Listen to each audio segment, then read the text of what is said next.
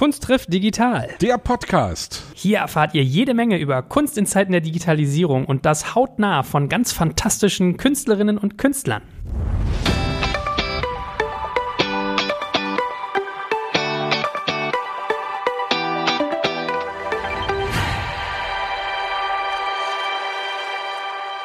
Die heutige Folge habe ich mich sehr, sehr gefreut, denn es geht um eine Dame. Ich darf verraten, sie begleitet mich tagtäglich, weil ich ihr Wissen nämlich in meinem Leben mit meinen Kindern anwende. Ich habe das Buch gesehen vorhin, dass du durchgearbeitet hast und es ist wirklich stehen so viele Anmerkungen drin von ja, dir. Kein Witz hier. Die ganze Vorderseite ist vollgekriegselt, es ist ganz viel unterstrichen.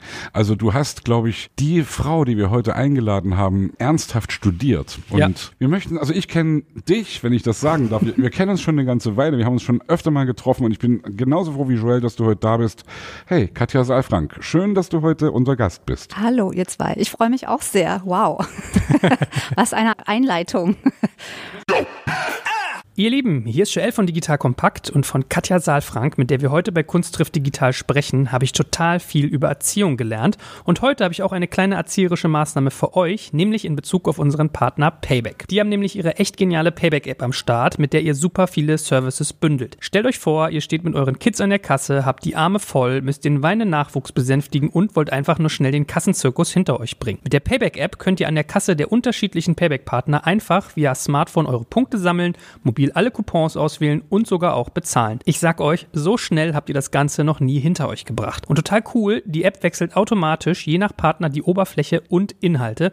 Also einfacher geht's wirklich nicht. Ich benutze sie wirklich ständig und gerade in Zeiten von Corona ist es mega komfortabel, damit kontaktlos zu punkten und zu zahlen. Und die App wurde auch schon mehrfach ausgezeichnet, unter anderem als eine der Top 3 Shopping-Apps und eine der Top 3 Alltags-Apps. Wenn das für dich interessant ist, dann schau dir die Payback-App jetzt einfach mal selbst an. Ich habe dir unter digitalkompakt.de slash payback eine Weiterleitung eingerichtet. Und natürlich verlinke ich dir das auch in den Shownotes und alle Sponsoren findest du immer auch auf unserer Sponsorenseite unter digitalkompakt.de slash Sponsoren. Ich, ich muss ja auch gestehen, seitdem du hier bist, ich, man muss heutzutage ja vorsichtig sein mit solchen Komplimenten, aber mir fällt ja auf, äh, du bist auch faszinierend gut aussehend. Also Ach, kenne dich okay. zwar aus dem TV und hab, ich habe dich ja bisher immer auf den Ohren vor allem. Also ich bin bisher schon Fan von deinem, dem, deinem Geiste, aber es sei dir hier noch, also du merkst, wir machen ein bisschen, wir sammeln Punkte bei dir. Ich wenn merk die schon, gemeinen ich merk Fragen schon. kommen. Ja, wir sind Ja. einfach, das ist eigentlich wirklich schade und jetzt, wir wollen jetzt nicht in Sexismen abgleiten, aber dass wir nur Audio unterwegs sind, es scheint wirklich Leute zu geben, die werden jünger, also äh, rein optisch. Ja. und jetzt, hey, komm jetzt Schluss hier, komm. Jetzt ist aber Butter bei wirklich der Fische. Ähm, ich fühle mich aber gut. Also ich glaube, das ist, Merkt man ähm, dir an. glaube ich, das Wesentliche, weil wenn man sich gut fühlt, strahlt man das ja auch aus, so mal unabhängig vom Alter. Also, ich kann ja mal einen kleinen Wrap-up zu dir machen. Ich glaube, dem breiten Publikum bist du bekannt, weil du ja auf RTL lange Jahre zu sehen warst als die Super Nanny. Und um gleich mal Verwirrung äh, sozusagen auszuräumen, äh, Katharina Saalfrank steht immer auf deinen Büchern und war im TV, aber dein eigentlicher Name ist Katja. Ne? Also, Katja Genau. mit I. genau. Katja mit I, weil Katharina. Also es ist tatsächlich die Koseform von dem russischen Katharina, ist Katja mit I. Und genau, bei RTL damals war das eben so, dass die Katharina schöner fanden, weil keiner, also du hast jetzt auch interessanterweise gleich dort, äh, bist du eingestartet mit meiner Biografie, verstehe ich natürlich. Ich bin aber, ähm, also das waren acht Jahre meines Lebens und ich bin schon ein bisschen älter. also ich hatte auch schon ein Leben davor, deswegen ähm, war das für mich dann ein bisschen befremdlich, dass auf einmal ich Katharina heißen sollte. Ah, die Und- haben doch keine Ahnung bei RTL, echt, die sind doch alle total, die haben doch einen Schuss nicht gehört, oder? Also, nein, wir mit, hey komm, RTL, unser Lieblingssender. ist es so, ja? Dass die keine Ahnung haben oder dass es unser Lieblingssender Beides. ist? Beides, natürlich beides. Echt? Findest du? Also ich habe mich lange Jahre, ehrlich gesagt, sehr wohl gefühlt bei RTL und auch das haben wir ja, das war ja ein Versuch letztlich mit Katharina. Es hat ja nicht funktioniert, weil ich heiße ja nicht so. Ja, also deswegen. Aber da wären wir jetzt ja gleich schon beim Eingemachten. Ne? Wir wollten jetzt Joel eigentlich nicht unterbrechen, weil der wollte ja. Ähm, Eine Lobhymne auf dich singen, die weitere. Also, ich, ich ach fasse so, nochmal. ich dachte einfach nur die Biografie. Also, ich fasse nochmal weiter zusammen. Also, ich kenne dich viele aus dem TV von dieser Doku-Soap. Von RTL? Du bist aber auch äh, Billet Dem Sender. Also du musst mir gleich nochmal sagen, was deine korrekte Berufsbezeichnung ist. Ich hätte dich jetzt als Kindertherapeutin, Jugendpsychologin, Kinderpsychologin eingeordnet, beruflich. Musiktherapeutin, würde ich sagen, oder? Ist das? Also das ist ei- eine Ausbildung, die ich gemacht habe, genau. Ähm, ich habe äh, Diplom-Pädagogik studiert, also Erziehungswissenschaften in Mainz habe ich studiert. Also ähm, nicht nur du hast mich studiert, auch ich habe studiert, auch mich studiert in Weiterbildungen und in, in therapeutischen Zusatzausbildungen und die Musiktherapie war dann eben eine solche. Also ich sage immer, ich bin äh, Diplompädagogin, Autorin, äh, Und Eltern- und Familienberaterin. Also ich muss zu meiner Schande gestehen, ich habe die Sendung damals nie gesehen. Immer Herzlichen nur so, Glückwunsch. Hm, aber ich habe dein, dein Buch in der Buchhandlung gesehen, weil ich mich damit beschäftigt habe. Es gibt, also das ist für mich das, das prägnanteste gewesen, das heißt Kindheit ohne Strafen, um gleich schon mal deine Abverkaufszahlen in die Höhe zu treiben. Ich hätte es nicht sozusagen so stark markiert, wenn ich es nicht toll finden würde. Und du bist ja so, du propagierst diesen Gedanken von Erziehung, die, ich muss mich, muss mich korrigieren, wenn ich es falsch mache, bindungs- und beziehungsorientiert Mhm. ist. Und hast auch einen tollen Podcast zu dem Thema mit dem Matze Hilscher, den ich auch kenne und äh, die, die macht das auch toll. Es gibt manchmal so Podcasts, da denke ich so, fuck, den hätte ich gern gemacht. Und das ist einer davon. Ach ja, denke, schön. Tolles Thema, tolle Person, tolle Ausrichtung. Also wenn ich in die Zeit zurückreisen könnte. So, das mal so als, als großer Wrap-up zu dir. Das heißt, das Thema Erziehung und Pädagogik begleitet eigentlich dein Leben. Beziehung, ja. Beziehung sogar. Ja. Hm. Siehst Genau. du schon, zack, daneben gelangt. Ja, obwohl nee, also ähm, ich sag mal so, du wirst ja bei deinen Studien darauf gestoßen sein, dass Erziehung ja etwas ist, was im herkömmlichen Sinne genau das ist, was wir unter Umständen alle erlebt haben, nämlich äh, ja Kontrolle, auch ein Missbrauch von verantwortlicher Macht. Und dass eben oft, wenn wir über Erziehung sprechen, das auch immer noch an Mechanismen mitschwingt. Und deswegen ist ja auch ein, ein anderes Buch von mir, ähm, eben Beziehung statt Erziehung, wo immer alle sagen so, oh Gott, aber die Kinder müssen ja erzogen werden, wo ich denke, ja, entspannt euch mal, passiert schon. Also wenn man jetzt das Verhältnis zwischen Eltern und Kindern oder Erwachsenen und Kindern als Erziehung definiert, dann würde ich mich auch auf Erziehung einlassen. Ansonsten finde ich immer wichtig, die Qualität der Beziehung in den Mittelpunkt zu stellen, deswegen auch bindungs- und beziehungsorientiert. Finde ich total interessant gerade. Finde ich echt so, also freue ich mich gerade, weil ich habe da noch nie so drüber nachgedacht, Mhm. dass die Beziehung zwischen den, ich sage jetzt mal, extra Erziehungsberechtigten und Mhm. eben, oder äh, ja, den, den Leuten, die eben erziehen, in Anführungsstrichen. Mhm. Also ich bin da ja wirklich großer Freund von. Und natürlich bezeichnen wir uns irgendwie als aufgeklärte Menschen und wir kennen diese Sprüche alle noch aus unserer Kindheit oder von unseren Großeltern irgendwie, eine anständige Trachtprügel hat noch Mhm. keinem geschalten, der ganze Scheiß, ja. Und dass das natürlich kontraproduktiv ist und dass das am Ende Leute hervorbringt, die eben selbst ihren Scheiß wieder auf anderen abladen, Mhm. das kannst du uns, glaube ich, heute im Laufe dieser anderthalb Stunden Ja. wunderbar erklären, ja. Also das ist auch einfach was, was mich total fasziniert und weshalb ich eben auch nicht nur ein Buch und es wird wahrscheinlich auch nicht das letzte sein, sondern mehrere Bücher geschrieben habe. Das ist immer auch so ein Prozess für mich dann, mich wirklich mit diesen Aspekten, mit den Mechanismen auseinanderzusetzen. Und auch das war ja bei RTL damals, musste ich ja auch immer viel meine Thesen, meine Vorstellungen, das, was ich in meiner Arbeit dann eben auch mit den Menschen erarbeite, formulieren. Also warum mache ich das? Was hat das für einen Background? Das heißt, ich habe wirklich auch noch mal ganz anders, als man das vielleicht dann auch in seinen vier Wänden macht, wenn man in der Praxis ist oder in, an seiner Arbeitsstelle ist, mich damit beschäftigt, was sagt die Hirnforschung, was sagt die Entwicklungsforschung, was sagt die Bindungsforschung, was wissen wir aus der Evolutionsbiologie zu diesen ganzen Themen und sich da immer wieder zu belesen. Und ich bin einfach total erstaunt, immer wieder, immer noch, wir sind im Jahr 2020 und es gibt so unglaublich viele Erkenntnisse darüber, was Kinder brauchen, um maximal psychisch und physisch gesund aufzuwachsen und wir praktizieren an so vielen Stellen in der Gesellschaft, ob das Kita ist, ob das Krippe ist, ob das Schule ist, das Gegenteil von dem, was wir wissen. Das heißt, wir haben eigentlich kein Wissensproblem, sondern echt ein Umsetzungsproblem. Obwohl auch schon viel passiert ist, ne, in den letzten 50 Jahren oder in den letzten 100 Ja, Jahren. Also ja, muss man auch mal klar sagen. Also mein Vater hat mir noch erzählt, dass er das kennt. Mein Vater ist 36er Jahrgang und der kennt noch, dass er in der Schule nach vorn musste, die Finger hinhalten musste und der Lehrer hat mit dem Rohrstock auf die Finger gekloppt, ja. Und Ja. das ist ja eine wirklich eine Sache, die wir uns überhaupt nicht mehr vorstellen können, ja. Natürlich gibt's Gewalt in Familien, natürlich gibt's Gewalt überall, ja. Mhm. Gibt auch Gewalt in Schulen übrigens. Natürlich gibt's Gewalt Ja. in Schulen, ja. Ja. Aber trotzdem ist es ja so, dass Also von Erwachsenen zu Kindern wollte ich damit sagen. Ne? ja, aber trotzdem ist das eigentlich heute. Ist subtiler. Es, ist, du meinst jetzt psychische Gewalt. Du meinst irgendwie. Ja, Äh, also meine Erfahrung ist, wenn man in Schulen geht und die Schulen haben ein Mobbingproblem, dann hat das vor allen Dingen was mit Führung zu tun, mit Lehrern und Lehrerinnen, die sozusagen in Gruppen unter Umständen genau diese Mechanismen vorleben. Es hat am allerwenigsten mit den Kindern selbst zu tun. Die verhalten sich immer entsprechend ihrer eigenen Umgebung. und was Ja. sie vorgelebt bekommen, Genau. sozusagen. Ja. Man kann ja, glaube ich, um es mal abzukürzen, zu sagen, Kinder können eigentlich nie was dafür, weil sie sozusagen nur das widerspiegeln, was sie vorgelebt bekommen. Ist das, Ja. ist das ein guter Satz oder ist das kein guter Satz? Es ist ein Teil einer Idee. Also alles Verhalten, was Kinder zeigen, macht erstmal Sinn. Aus ihrem System, aus ihrer Sicht heraus. Und da spielt natürlich auch das, was sie sehen, eine Rolle, nämlich das, was wir vorleben. Und deswegen, wenn du sagst, die Kinder können nichts dafür, würde ich auch sagen, ja, sie können nichts dafür, nur ist es nicht die Kategorie. Also sie tragen nicht die Verantwortung. Wir tragen die Verantwortung für die Gestaltung der Umgebung. Wir tragen die Verantwortung für die Gestaltung der Qualität in der Beziehung. Und wir tragen die Verantwortung für die Art und Weise und die Atmosphäre, wie wir die Kinder führen. Wir haben ja hier in diesem Podcast auch schon drüber gesprochen, was sind Opfer, was sind Täter. Ja? Mhm. Also wenn wir jetzt darüber reden, dass irgendjemand, ich sage es mal ganz platt, ja, eine schwere Kindheit hatte. Es kann eine Erklärung dafür sein, dass er später irgendwie ein komischer Typ wird, ja.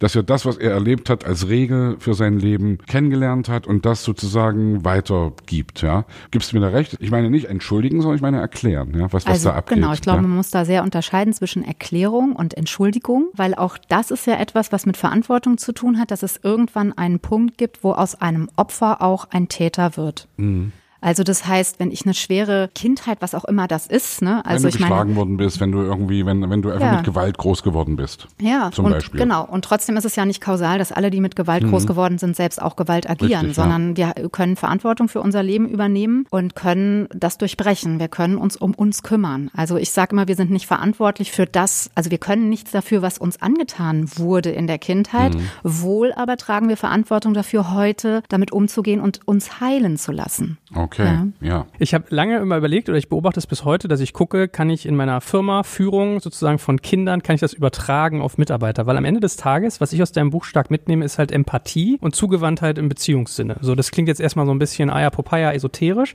aber ich glaube, das ist sehr, sehr, sehr, sehr viel dran. Vielleicht muss man auch mal mm, ein paar Ängste bei den Hörern jetzt äh, abbauen. Wenn man jetzt den Buchtitel liest, Kindheit ohne Strafen. Wir hatten auch eine lustige Situation, wir waren beim Frühstücksfernsehen, Sebastian und ich, und haben da unseren Podcast vorgestellt. Und nach uns war die Nicole Schmidt dran. Die hat ein Buch geschrieben, das heißt Nicola Schmidt heißt Schmidt. sie. Ah, Hm? danke, Entschuldigung. Nikola Schmidt. Liebe Nikola, Entschuldigung, herzliche Grüße. Das heißt, glaube ich, erziehen ohne schimpfen. Und Mhm. die hat gesagt, ganz viele kommen dann zu ihr und sagen, nee, das geht nicht. Ich muss ja irgendwie Macht über mein Kind haben. Es Und geht ja Kinder nicht. brauchen Grenzen. Genau, und, es ja. muss ja Regeln geben und so weiter. Und ist das was, was dir auch äh, begegnet, wenn Leute sich mit diesem Thema auseinandersetzen, Kindheit ohne Strafen, dass die dann aber sagen, ja, aber man muss doch manchmal und ich kann doch nicht und Also ich muss tatsächlich sagen, dass dieses Buch Beziehung statt Erziehung, das hieß vorher das Ende der Erziehung. Das hat Menschen sehr angetriggert. Also dieses, ich nehme etwas weg und es kommt nichts dazu. Dieses Buch Kindheit ohne Strafen hat den Untertitel, dafür bin ich sehr dankbar, neue wertschätzende Wege für Eltern, die es anders machen wollen. Das heißt, wenn Eltern zu mir kommen und sagen, aber, dann sage ich, warte mal kurz. Willst du oder willst du nicht? Weil wenn man möchte, dann ist man offen. Ja, das heißt, es ist wichtig, offen und unvoreingenommen zu sein. Im Augenblick, wo du offen und unvoreingenommen bist, ist dieser Aber-Filter nicht mehr so stark. Ja, und du bist erstmal, hörst erstmal zu und nimmst erstmal, das ist auch in den Vorträgen, wenn ich unterwegs, wenn ich unterwegs bin, im Augenblick ist ja ein bisschen schwierig, dann spreche ich auch immer erstmal davon, dass es wichtig ist, auch nochmal in diesen Urzustand zurückzukommen. So waren wir ja mal. Ne? Wir sind ja mal offen und unvoreingenommen auf die Welt gekommen. Das ist wichtig, damit wir uns binden an die Menschen, die für uns Verantwortung tragen, also die uns versorgen, emotional und auch eben körperlich. Also dass wir uns binden können. Und ähm, Mit einer Art Urvertrauen oder mit Genau. irgendeiner, ja. Genau, und das besagt die Bindungstheorie und das ist etwas, was uns zum Menschen macht, deswegen auch bindungs- und beziehungsorientiert. Wir sind auf Verbindung ausgelegt und dieses Aber hat schon sozusagen etwas mit unserem Kopf zu tun. Also wir haben so viele Gedanken, wir haben so viele Überzeugungen gewonnen in unserem Leben, dass wir gar nicht merken, dass wir eine bestimmte Brille oft aufhaben. Und das Schöne, und das erlebe ich eben auch in meiner Arbeit, und so gehe ich auch auf Menschen zu, deswegen ist es nicht nur eine Pädagogik, sondern letztlich auch eine Haltung zum Leben, zum Menschen, zum Universum sozusagen, ja. Offen zu sein und immer wieder auch mit so einem, ach, interessant, sehr spannend. Also einfach auch die Möglichkeit in Betracht zu ziehen, dass das, was ich sehe, eben nur ein Teil ist und natürlich gefärbt ist durch das, was ich erfahren habe. Und wenn man Kinder bekommt oder mit Kindern umgeht oder auch mit Menschen, mit erwachsenen Menschen umgeht, dann ist es gut, wenn man immer mal wieder ein Schrittchen zurücktreten kann und die Brillen auch wechseln kann. Naja, das Faszinierende ist ja, das habe ich in deinem Buch auch gelesen und höre es irgendwie immer öfter, dass man in den Stresssituationen mit seinem Nachwuchs Und da muss man mal einen kleinen Seitenarm aufmachen. Es ist ja eigentlich faszinierend, wie Kinder in der Lage sind, einen unfassbar zu stressen. Also wie, wie man auch, da sind wir beim Thema Gewalt. Man muss sich mal fragen, wann schreit man in seinem Alltag jemanden an? Das tut man eigentlich fast nie gefühlt. Also wenn man vernünftig rational ist, finde ich auf der Arbeit nicht, beim Einparken vielleicht mal, aber wie leicht man seine Kinder anschreit, wie leicht die es schaffen, einen so zu derailen, ja. So, und dann finde ich das Faszinierende daran, dass. So einer bist du, Joel. Ja, ich bin auf jeden Fall so, dass ich mein Kind manchmal weiß, äh, welche, welche Trigger es bei mir ziehen muss oder dass ich merke, merke, wenn ich gestresst bin, es ist am Ende des Tages, für mich ist oft eine Frage von äh, Erholungslevel. Wenn ich sehr unter Strom bin, dann ist die Zündstunde natürlich kürzer. Aber ich fand faszinierend, dass man sozusagen so in seine, in seine Eltern zurückfällt. Dass man das, was man als Kind von seinen Eltern erfahren hat, dann sozusagen rausholt aus der Gedankenkiste im Kopf und dann nachlebt. Wo man sich vielleicht auch geärgert hat drüber eigentlich. Ja, also eigentlich ist es nicht deine Gedankenkiste, sondern deine Impulskiste. Ja, noch krasser. Ja, eben. Noch tiefer. Ja, weil wenn du könntest, würdest du es ja anders machen. Also wenn du im Gedanken wärst, könntest du ja denken und dann wüsstest du, dass es nicht cool ist, ein Kind anzuschreien. So, aber das mhm. weißt du nicht, weil du bist so gestresst. Also das finde ich zum Beispiel auch sehr spannend, habe ich auch in dem Buch beschrieben. Ich weiß nicht, ob du da schon bist, aber das, ähm, also das ist ja letztlich um genau das geht, was du gerade sagst, nämlich um eine Regulation von Gefühlen und dass Stress etwas ist, was uns die Regulation von Gefühlen, Wut, Ärger, Schmerz, Trauer einfach sehr schwer macht, weil Stress dazu führt, dass wir auf die kognitiven Bereiche in unserem Gehirn nicht mehr zurückgreifen können wie wir das jetzt hier können, wenn wir hier nett zusammensitzen. Ja, und wenn du gestresst bist, dann gibt es eine, keine Möglichkeit mehr für dein Gehirn oder dein Gehirn fährt runter an dieser Stelle und die Möglichkeit auf diese Kognition, die du ja sonst hast, ja, ähm, und die dir auch das mhm. bewusst machen, kannst du nicht mehr drauf zurückgreifen. Das heißt, unsere innere Arbeit als Eltern oder auch überhaupt als Erwachsene ist ja immer wieder eine Stressregulation zu machen. Also dafür zu sorgen, dass du nicht in den roten Bereich kommst und in deinen Körper rein zu spüren und zu gucken, wann gerate ich denn überhaupt aus dem grünen Bereich? Bin ich überhaupt im grünen Bereich? Wenn ich mit Eltern spreche, merken wir, die sind noch überhaupt nicht im grünen Bereich. Die fangen schon morgens im Orangenen an und fast schon mit der Grenze zum roten Bereich. Und dann braucht es natürlich auch nur sowas und man ist explodiert. Und es ist nicht nur doof für die Kinder, sondern es ist auch einfach echt ungesund ja. für uns. Ich ja. habe das lustigerweise bei der Nicola gelesen, die hat das echt so schön bebildert, dass sie meinte, was passiert, wenn Stress losgeht. Und hat die so von Amygdala geredet und von Hippocampus, glaube ich, dass das eine sozusagen sagen ist, Säbelzahntiger kommt, ich muss wegrennen und das andere ist, hey, ich bin normal in meinem Sein. Und wie die das so beschrieben hatte nach dem Motto, wenn du unter Stress bist, sorgt dein Gehirn qua Hormon dafür, dass du zum Beispiel auch nicht mehr empathisch und nächstenlieb bist. Also du fragst dann nicht, ist es okay, wenn ich dem Säbelzahntiger meine Keule auf den Kopf haue, es könnte ihm ja wehtun, vielleicht hat der Junges, nee, du haust zu und bist weg. Und das fand ich eine faszinierende Einsicht, dass man in diesem Stresslevel dann halt wirklich gar nicht mehr in der Lage ist, du bist nicht mehr einfühlsam, du bist sozusagen zielgerichtet, schnell, also du bist im Autopiloten, du bist gar nicht mehr richtig, Herr, hast du eigentlich auch gerade gesagt, ja? Genau, also das, was passiert ist, dass du nicht mehr verbunden bist mit dir selbst. Es passiert eine Trennung. Ja, deswegen nochmal, also bindungs- und beziehungsorientiert. Hm. Es gibt ja auch sehr viele Richtungen irgendwie auch in der Pädagogik. Also da gibt's bedürfnisorientiert, ja, oder es gibt unerzogen. Also diese ganzen Richtungen, die eben versuchen, auch diese Erziehungsmechanismen so ein bisschen rauszunehmen und wirklich auch in Verbindung zu gehen. Und ich, für mich ist eben wirklich bindungs- und beziehungsorientiert, so wie ich es für mich entwickelt habe, heißt eben genau das, dass es immer wieder Momente gibt, wo es zur Trennung kommt. Also es kommt in meinem Gehirn eben dazu, dass bestimmte Bereiche abgetrennt werden, eben auch der Bereich der Einfühlsamkeit, das, das Empathischen. Ich sage gleich noch was dazu, weshalb Strafen eben auch, da gibt es auch eben einen Mechanismus, der dazu führt, dass wir komplett unsere emotionalen Bereiche abtrennen müssen, um überhaupt zu überleben. Und das, was passiert, ist, dass wir uns eben auch in der Beziehungsebene trennen. Also, weil wenn ich nicht mehr empathisch bin, bin ich nicht mehr bei dir. Ich kann nicht rüber switchen, ich kann mir nicht deine Brille anziehen, ich kann nicht in dein System reinfühlen, sondern ich bin bei mir, beziehungsweise bin aus dem Körper draußen. Das Gegenteil von Verliebtsein sozusagen, wo genau diese ganzen ganzen klaren kognitiven Dinge in eine andere Richtung ausgeschaltet sind, wo du alles nur noch geil findest. Verstehe genau. ich das richtig gerade? Also ja, ich, ich, ich, ich versuche mhm. ja gerade, also mhm. ich, ich merke gerade, wir, wir reden ja die ganze Zeit eigentlich über Kindererziehung, aber eigentlich reden wir auch über Beziehungen zwischen Erwachsenen. Wir reden eigentlich ja? drüber, wie wir Menschen funktionieren. Menschen. Genau, ne? genau. Mhm. Und da ist es ja eine, eine kleine Parallele vielleicht. Wir innerhalb unserer Band, ja, wir feiern nächstes Jahr 30 Jahre die Prinzen und kennen uns schon ewig, ewig lange. Und wir kennen uns wirklich mit Höhen und Tiefen und wir kennen uns auch mit persönlichen Ups und Downs unserer mhm. Beziehung zwischen uns sieben Leuten. Sehr ja? persönlich. Ne? Sehr, sehr, sehr mhm. persönlich. Wirklich, weil wir uns uns eben seit Kindheit kennen.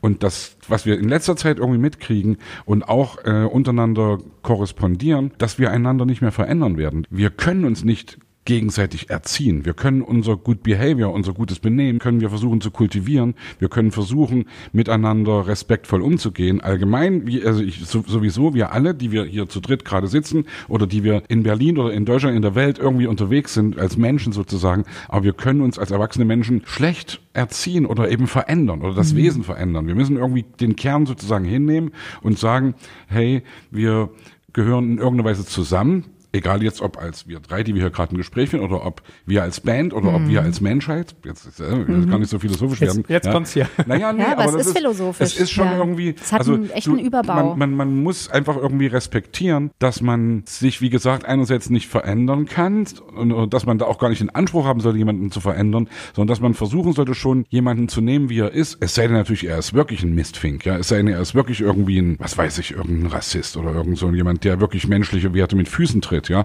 Aber ich meine immer, wenn wir innerhalb der Band oder eben innerhalb von unserer Dreiergruppe nach Gemeinsamkeiten suchen, sind wir schon mal auf einem guten Weg. Mhm. Und natürlich kritisieren gegenseitig, aber eben trotzdem wissen, ich kann dich nicht irgendwie vom Kopf auf die Füße stellen, weil du bist eigentlich so, wie du bist und du bist mhm. fertig. Also fertig in, im, im, im, im mhm. Sinne von, deine Persönlichkeit mhm. ist gebastelt, ja.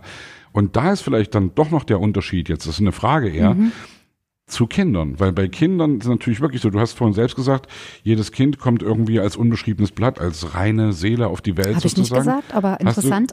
Ha, Habe ich so gehört ah, zwischen ja, den spannend. Zeilen, mhm. ja. Mhm. Hast du nicht so ähnlich gesagt? Mhm. Also, dass, dass wir sozusagen. Ich habe gesagt, Kinder tragen keine Verantwortung. Naja, aber schon. Also, okay, dann habe ich das vielleicht ja, wirklich so, so aber gehört. das ist halt wirklich sehr spannend, weil in meinen Büchern ja auch, also deine Frage, wenn ich die richtig verstehe, ist ja, es gibt Menschen, die, also bei den Erwachsenen sind, ist die Persönlichkeit fertig entwickelt, ne, sind gereift und bei Kindern ist ja die Frage, wie begleitet man Kinder und wie kann der Einfluss sein auf die Persönlichkeitsentwicklung, oder? Ja, so verstehe ja, ja, ich deine Frage. Ja, genau, mhm. genau. Also bei, bei, mhm. bei, Kindern können wir noch Dinge tun, die wir bei Erwachsenen nicht mehr tun können, glaube ich. Also, ja, das können wir sowieso.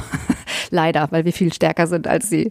Ja, ich meine das ja jetzt, ich versuche das ja positiv mhm. zu sagen. Also jetzt, na, mhm. natürlich, jetzt können wir auch wieder philosophisch mhm. werden, ist der Mensch irgendwie ein empathisches Wesen, das mit von Liebe regiert oder, oder ist der Mensch eigentlich ein Ellenbogenwesen, das sich darum darum kümmert, dass mhm. es selbst irgendwie an die Spitze kommt, ja? Also ich glaube, dass Menschen immer auf Kooperation ausgelegt sind und natürlich ähm, auf Verbindung.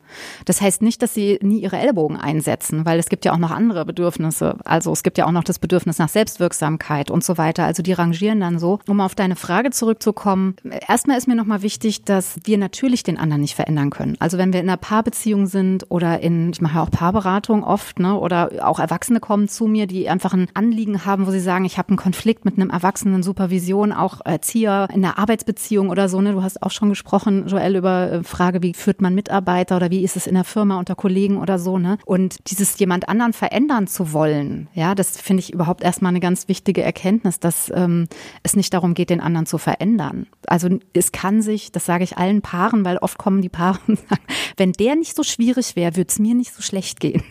Ja, und das ist so, dieses zu verstehen, dass es um einen selbst geht, also also ein mich selbst zu fragen, warum stört mich das so oder was habe ich da für eine Erwartung an den anderen, dass es mich stört? Also eine innere Arbeit zu machen, ja. Und dann eben, wie du sagst, man kann ja auch unter Erwachsenen dann entscheiden, wer fasziniert mich, mit wem verbinde ich mich gerne auch ein bisschen näher und wo. Und wem gehe ich aus dem Weg? Ja, genau. Ja. Also das können wir ja in der Regel. Und wenn es nicht geht, können wir trotzdem irgendwie das so gestalten. Ich gehe davon aus, dass auch Kinder, die auf die Welt kommen, schon in sich erstmal stimmig und fertig sind. Was nicht heißt, dass ihre Persönlichkeit schon komplett komplett entwickelt ist, sondern dass sie alles das, was sie brauchen, mit auf die Welt bringen. Und das, was Erziehung eben oft macht, ist, dass sie beschneidet. Also sie macht genau das, was wir gerade gesagt haben. Sie hat eine bestimmte Erwartung an die Kinder und beschneidet dann das kleine Blümchen, was anfängt zu wachsen nach den eigenen Vorstellungen. Also das kann man machen. Es ist einfach oft schmerzhaft für das kleine Blümchen, ja, und es ist halt viel schöner als Gärtner sozusagen die Blume sich anzuschauen und zu gucken, was da kommt. Also in Verbindung mit der Blume zu wachsen und eben nicht zu beschneiden, sondern eben sich auch vorzunehmen, ich möchte Einfluss haben auf das Blümchen, in dem ich gieße, in dem ich gucke, dass nicht zu viel Wind kommt, in dem ich eben gucke, dass auch genügend Sonne kommt. Also es ist unsere Verantwortung. Was ich nicht machen werde, ist, dass ich es beschneide, also dass ich Gewalt anwende, damit sich das genauso entwickelt, wie ich das möchte. Und das ist eben, finde ich, ein Unterschied von der Frage, wie wirke ich ein, auch eine Persönlichkeit schon zu respektieren und achtsam, weil wir wissen, dass Kinder oder dass Menschen im Aufwachsen, wenn sie empathisch werden sollen, wenn sie einfühlsam werden sollen, wenn sie Respekt entwickeln sollen vor anderen Menschen, dann brauchen sie selbst Menschen, die auch respektvoll mit ihnen umgehen. Ja. Ja, und das ist eben nicht oft gegeben. Ihr Lieben, hier ist Joel von Digital Kompakt und heute möchte ich kurz von unserem Partner MyMüsli erzählen, weil meine Erfahrung besagt, dass Kinder total auf Müsli stehen und die mit Abstand hübschesten Müsli-Packungen mit dem besten Inhalt gibt es meiner Meinung nach bei MyMüsli. Dort könnt ihr entweder direkt ein Kindermüsli aussuchen oder mit euren Kids euer ganz persönliches Lieblingsmüsli oder Lieblingsporridge aus über 80 verschiedenen Zutaten mixen.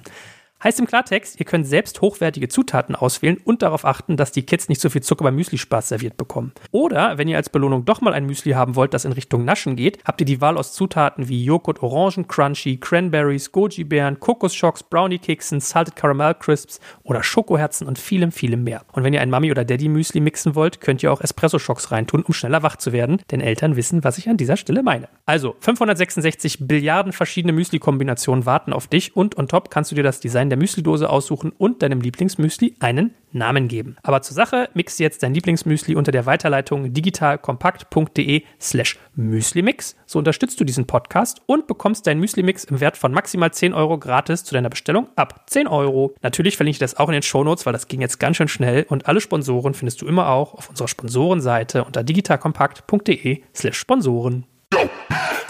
Es gibt ja eine interessante These, die ihr, weil du sagst, du bist auch Musikpädagogin und oder ich glaube, das habe ich sogar gesagt vorhin. Ich, ich muss jetzt aufpassen irgendwie, was, was ich hier erzähle. Nein, äh, es, es gibt ja die These, dass jeder Mensch, der auf die Welt kommt, eigentlich erstmal singen kann, theoretisch. Mhm. Und dass es nur den Leuten sozusagen ausgetrieben wird, ja. Mhm. Und natürlich, das weißt du viel besser als ich. Also ich bin mit Musik groß geworden mhm. und ich weiß, dass mir das sozusagen nicht geschadet hat, ja. Mhm. Dass wenn du mit, mit, Musik aufwächst, dass das irgendwie erstmal ein positiver Input ist, den du kriegst. Gibt's ja sogar ja. irgendwelche Studien, wenn ja. stillende Mütter oder schwangere Frauen, mhm. wenn sie irgendwie Mozart hören, mhm. dass das eben irgendwie sich positiv auswirkt. Ja, weißt irgendwie. du warum? Nee. Das find, ich finde das so spannend, weil ich habe ja auch Musiktherapie nicht umsonst sozusagen in meiner Laufbahn mit drin. Musik ist die Reinform von Beziehung. Also wir können nacheinander. Auch Wagner und Rammstein? Also naja, also ich, ich, ich will jetzt nicht sozusagen von Musik im Ausdruck sprechen. Ja, das ist ja dann nochmal was anderes, hat ja auch viel mit dem zu tun, der es ausdrückt. Aber Musik an sich, also ich singe auch in Ensembles und so weiter, ne, das, was passiert ist, dass diese ganzen Aspekte, die wir in Beziehung haben, nämlich ein Miteinander, ein Schwingen, ein Einfühlen, Kontakt, Verbindung, dass das halt in Reinform in Musik eben da ist, weil wir es miteinander tun. Ist interessant. Wir haben, ja. wir machen ja gerade neue Platte, Prinzen, mhm. und wir haben ein Lied, da ist die Zeile drin, wo wir auch versuchen, über uns zu singen und zu reflektieren, was eben in den letzten mhm. 30 Jahren passiert ist. Und da ist die Zeile drin, nichts kann uns aus der Ruhe bringen, alles gut, solange wir zusammen singen. Mhm. Ja, und das natürlich jetzt, äh, mhm. ich glaube, dass das ja. wirklich übertragbar ist auf, also natürlich verbindet Singen Menschen, mhm. ja. Und ja, total. Ich, du ich, schwingst halt miteinander, ne? Und du kannst nacheinander sprechen, aber miteinander singen. Jeder, der schon mal im Chor gesungen hat, jeder, der schon mal zweistimmig, irgendwie dreistimmig mhm. gesungen hat, der spürt genau diese Grundbedürfnisse, nämlich im Miteinander zu sein, also in einer tiefen Verbindung und in einem Gefühl der Selbstwirksamkeit. Also meine Stimme ist was wert und dieses ganze Konstrukt wäre nichts, wenn, also wäre anders, wenn meine Stimme nicht dabei wäre. Lass uns einfach den Podcast ab jetzt singen. Ja, bitte. Die letzte Stunde. Ja? das klingt aber echt schön. Ja. Ich habe das gerade so gedacht, das Bild ist schön. Ich habe es mal in so einem Yogakurs gehabt, man hat ja immer so eine Überwindung, wenn die dann so gemeinsam om. Das mhm. fand ich ähnlich, so äh, mhm. Schwingung im Brustkorb ja. und dann ist ul ulkig, wie du merkst, okay, der Typ hinter dir, der brummt so laut, dadurch kommen die Tiefen, vorne ist irgendwie mhm. so ein mhm. bisschen hoch. Ja, das hat man richtig im Bild. Die ja. Frage ist für mich auch noch, also das, das Singen ist ja ganz weit gefächert, kann man ja sonst wie sehen. Ich versuche es mal ein kleines bisschen auszuholen, also Fußballstadion, ja, mhm. dass zurzeit. Fußballspiele ähm, nicht stattfinden mit mhm. Publikum, dass da sozusagen auch den Menschen eine Art Ventil fehlt, weil ich bin viel im Stadion gewesen, habe das oft mitgekriegt, wie sehr sich Menschen wirklich da auch verändern, ja, dass wirklich äh, Menschen einfach auf einmal wirklich die sind noch total freundlich mhm. und nett und zuvorkommend und höflich. Und dann ist Anpfiff und dann ist wie als wenn ein Schalter umgelegt wird mhm. bei den Menschen. Und dass das zurzeit fehlt sozusagen in Corona-Zeiten, mhm. sage ich jetzt mal, und dass uns mhm. das auch noch eine ganze Weile beschäftigen wird, ist ja auch ein Problem, dass ein Ventil fehlt. Und die Leute brauchen natürlich ein Ventil, wir brauchen alle, ich sage die Leute, wir, wir alle brauchen Ventile, wir alle brauchen kannst irgendwie... Ja noch zuspitzen, also im Prinzip ist ja Kompensation, eigentlich kannst du ja schwerlich in Puff gehen, du kannst schwerlich was saufen in der Kneipe, du kannst nicht shoppen, du kannst irgendwie auf Konzerte nicht gehen, gehen, Fußball, also gefühlt verstehe ich schon. Gut, das ja. wären jetzt nicht so meine Kompensation. Naja, aber ich sage mal, den, wir haben ja jetzt mal auf seinem du kannst auch nicht irgendwie ins Konzert, ins Klassikkonzert gehen. Genau, ne? das fehlt mir auch sehr. Oder ins Theater. Ja. Und wisst ihr was, wir haben jetzt gerade, äh, diese Woche haben wir uns im Ensemble getroffen, wir sind vier und haben uns ähm, in einen, auf einen Schulhof gesetzt, ganz weit auseinander und haben gesungen. Weil wir, man darf ja nicht in geschlossenen Naja. Räumen immer noch Naja. singen, ja. Also deswegen, das glaube ich schon. Und ich gehe noch mal tiefer, noch mal eine Etage tiefer, weil natürlich geht es auch um Kompensation, aber wofür? Es geht um Verbindung. Also ich werde es nie vergessen, ich bin nicht in meiner Kindheit mit Fußballstadien aufgewachsen. Also meine Eltern sind überhaupt nicht affin dafür. Ich habe selbst Sport gemacht, aber die saßen da nie auf der Tribüne, das war immer meins. Und dieses Gefühl, hier in Berlin ins Olympiastadion zu kommen, mit meinen, also mit meinen vier Jungs damals, werde ich nie vergessen. Mir standen die Tränen im Auge. Und es war noch nicht losgegangen, sondern alleine, Das oh, ich krieg Brodeln. jetzt noch Gänsehaut. Ja. Dieses Brodeln, wir erwarten gemeinsam etwas, man gehört irgendwie mit dazu. Also das war unglaublich, ja. Und ich muss echt sagen, das, also es fehlt einfach. Das fehlt einfach, dieses Gemeinsame, diese Verbindung zu haben wieder. Das heißt nicht, dass die alle toll sind, dass ich mich mit jedem da auch unterhalten möchte, aber dieses gemeinsame irgendwo sein, ne, das, das ist wirklich etwas, das macht uns einfach aus. Und Was macht das mit uns? Was, was macht Ja. diese Zeit mit uns gerade, dass wir das nicht können? Also ich frage mir jetzt mal, Mhm. versuche mal eine, eine tiefenpsychologische Frage zu stellen. naja, weil ich mir da wirklich Gedanken darüber mache. Ich glaube, dass uns das wirklich alle miteinander verändert, ja. Mhm. Und dass wir ja eben auch die Nähe, die fehlende Nähe, Mhm. auch die fehlende körperliche Nähe, ja. Wir geben uns nicht mehr die Hand. Geschweige denn, wir umarmen Mhm. einander. Natürlich gibt es viele Leute, und da gehöre ich manchmal auch dazu, mich nervt, dass wenn, wenn diese extreme körperliche Nähe, jeder muss umarmt werden, jeder muss irgendwie, äh, hat mich auch immer irgendwie echt angekotzt. Aber das, was zurzeit irgendwie ist, ist schon echt spooky. Es ist für mich ganz fremd und befremdlich. Also selbst als das frisch war, im, im März, meine Eltern besucht und irgendwie meine Eltern nicht umarmen. Ich das Gefühl gehabt, ich darf meine Eltern nicht mehr umarmen. Und das auch gemacht. Und wenn wir ganz ehrlich sind, wir lassen es ja alle ein bisschen, mehr oder weniger schleifen, ja, gerade. Und äh, natürlich, ich versuche die Regeln einzuhalten. Ich versuche wirklich, echt, ich verteidige das auch immer. Und mich nerven diese ganzen Anti-Corona, diese Leugner. Und das finde ich alles irgendwie unverantwortlich. Aber den Leuten fehlt was. Und, Ja. und mir, also mir fehlt das auch. Mir, mir fehlt das irgendwie, ich finde das, also was passiert gerade mit uns? Das ist meine Ja. Frage. Also, Wie schlägt sich ähm, das nieder? Ich glaube, es ist für jeden ähm, auch nochmal anders, Verbindung zu verlieren oder auf der anderen Seite, also ich bin ja immer jemand, du kannst immer sagen, das Glas ist halb leer oder ist halb voll. Ja. Ja, und ich bin immer jemand, der irgendwie sagt, hey, lass uns mal bitte die Perspektive Richtig. wechseln, weil dann wirst du auch flexibler, ja, also offener auch für beide Seiten. Und Versuche ich auch. Gelingt mir nicht immer, aber versuche ich. also ich kann traurig sein, dass ich meine Eltern nicht umarmen darf. Ich kann aber auch froh sein, einfach, dass ich mit meinen vier Kindern und mit meinem Mann in dieser Corona-Zeit sein durfte und dass ich die natürlich umarmen durfte. Also das, was ich für mich auch mitnehme, ist einfach, dass ich noch mal bewusster in Verbindung gehe. Also ne, wir haben uns ja auch, wir haben überlegt, wie begrüßen wir uns. Also das ist ja eigentlich ein bisschen was, was uns fehlt. Die Frage ist ja, wie kommen wir gut in Kontakt? Ja. wir gucken uns an und dann schleicht man so umeinander rum und man guckt irgendwie so, hm, muss ich hier die Maske aufsetzen? Jetzt sitzen wir eh alle weit auseinander und es gibt Plexiglas und so weiter. Aber man ist eben so ein bisschen unsicher. Und das, was wir früher hatten, war eben, man ist aufeinander zu. Wir hätten uns jetzt wahrscheinlich sowieso auch feste gedrückt. So, das macht man halt nicht. Nimmt man einen Ellenbogen, nimmt man die Faust, keine, also die Faust. Ghetto-Faust, genau. Ähm, also das ist so, da ist so ein bisschen eine Unsicherheit da, ja. Und also ich für mich habe einfach nochmal eher eine Bestätigung auch erfahren darüber, wie wichtig Verbindung ist. Und ich glaube, die ganze Welt begreift auf einmal, wie wichtig Nähe, Kontakt und Verbindung ist. Und dass wir wirklich, also es bestärkt mich eigentlich so in diesem, was wir Menschen sind und was uns Menschen ausmacht und was wir aus der Wissenschaft eben auch wissen, dass wir Teamworker sind, dass wir uns verbinden wollen miteinander und dass uns das fehlt und dass es an verschiedenen Stellen, wenn es eben keine Partner gibt, wenn es keine Freunde gibt, wenn wir Quarantäne alleine machen müssen, eben unter Umständen auch echt krank werden. Kannst du eigentlich, was du eben angerissen hast, noch mal ein bisschen ausführen? Du meintest eben, Kompensationen sind eigentlich immer ein Versuch zu Berührung sozusagen oder in Beziehung sein.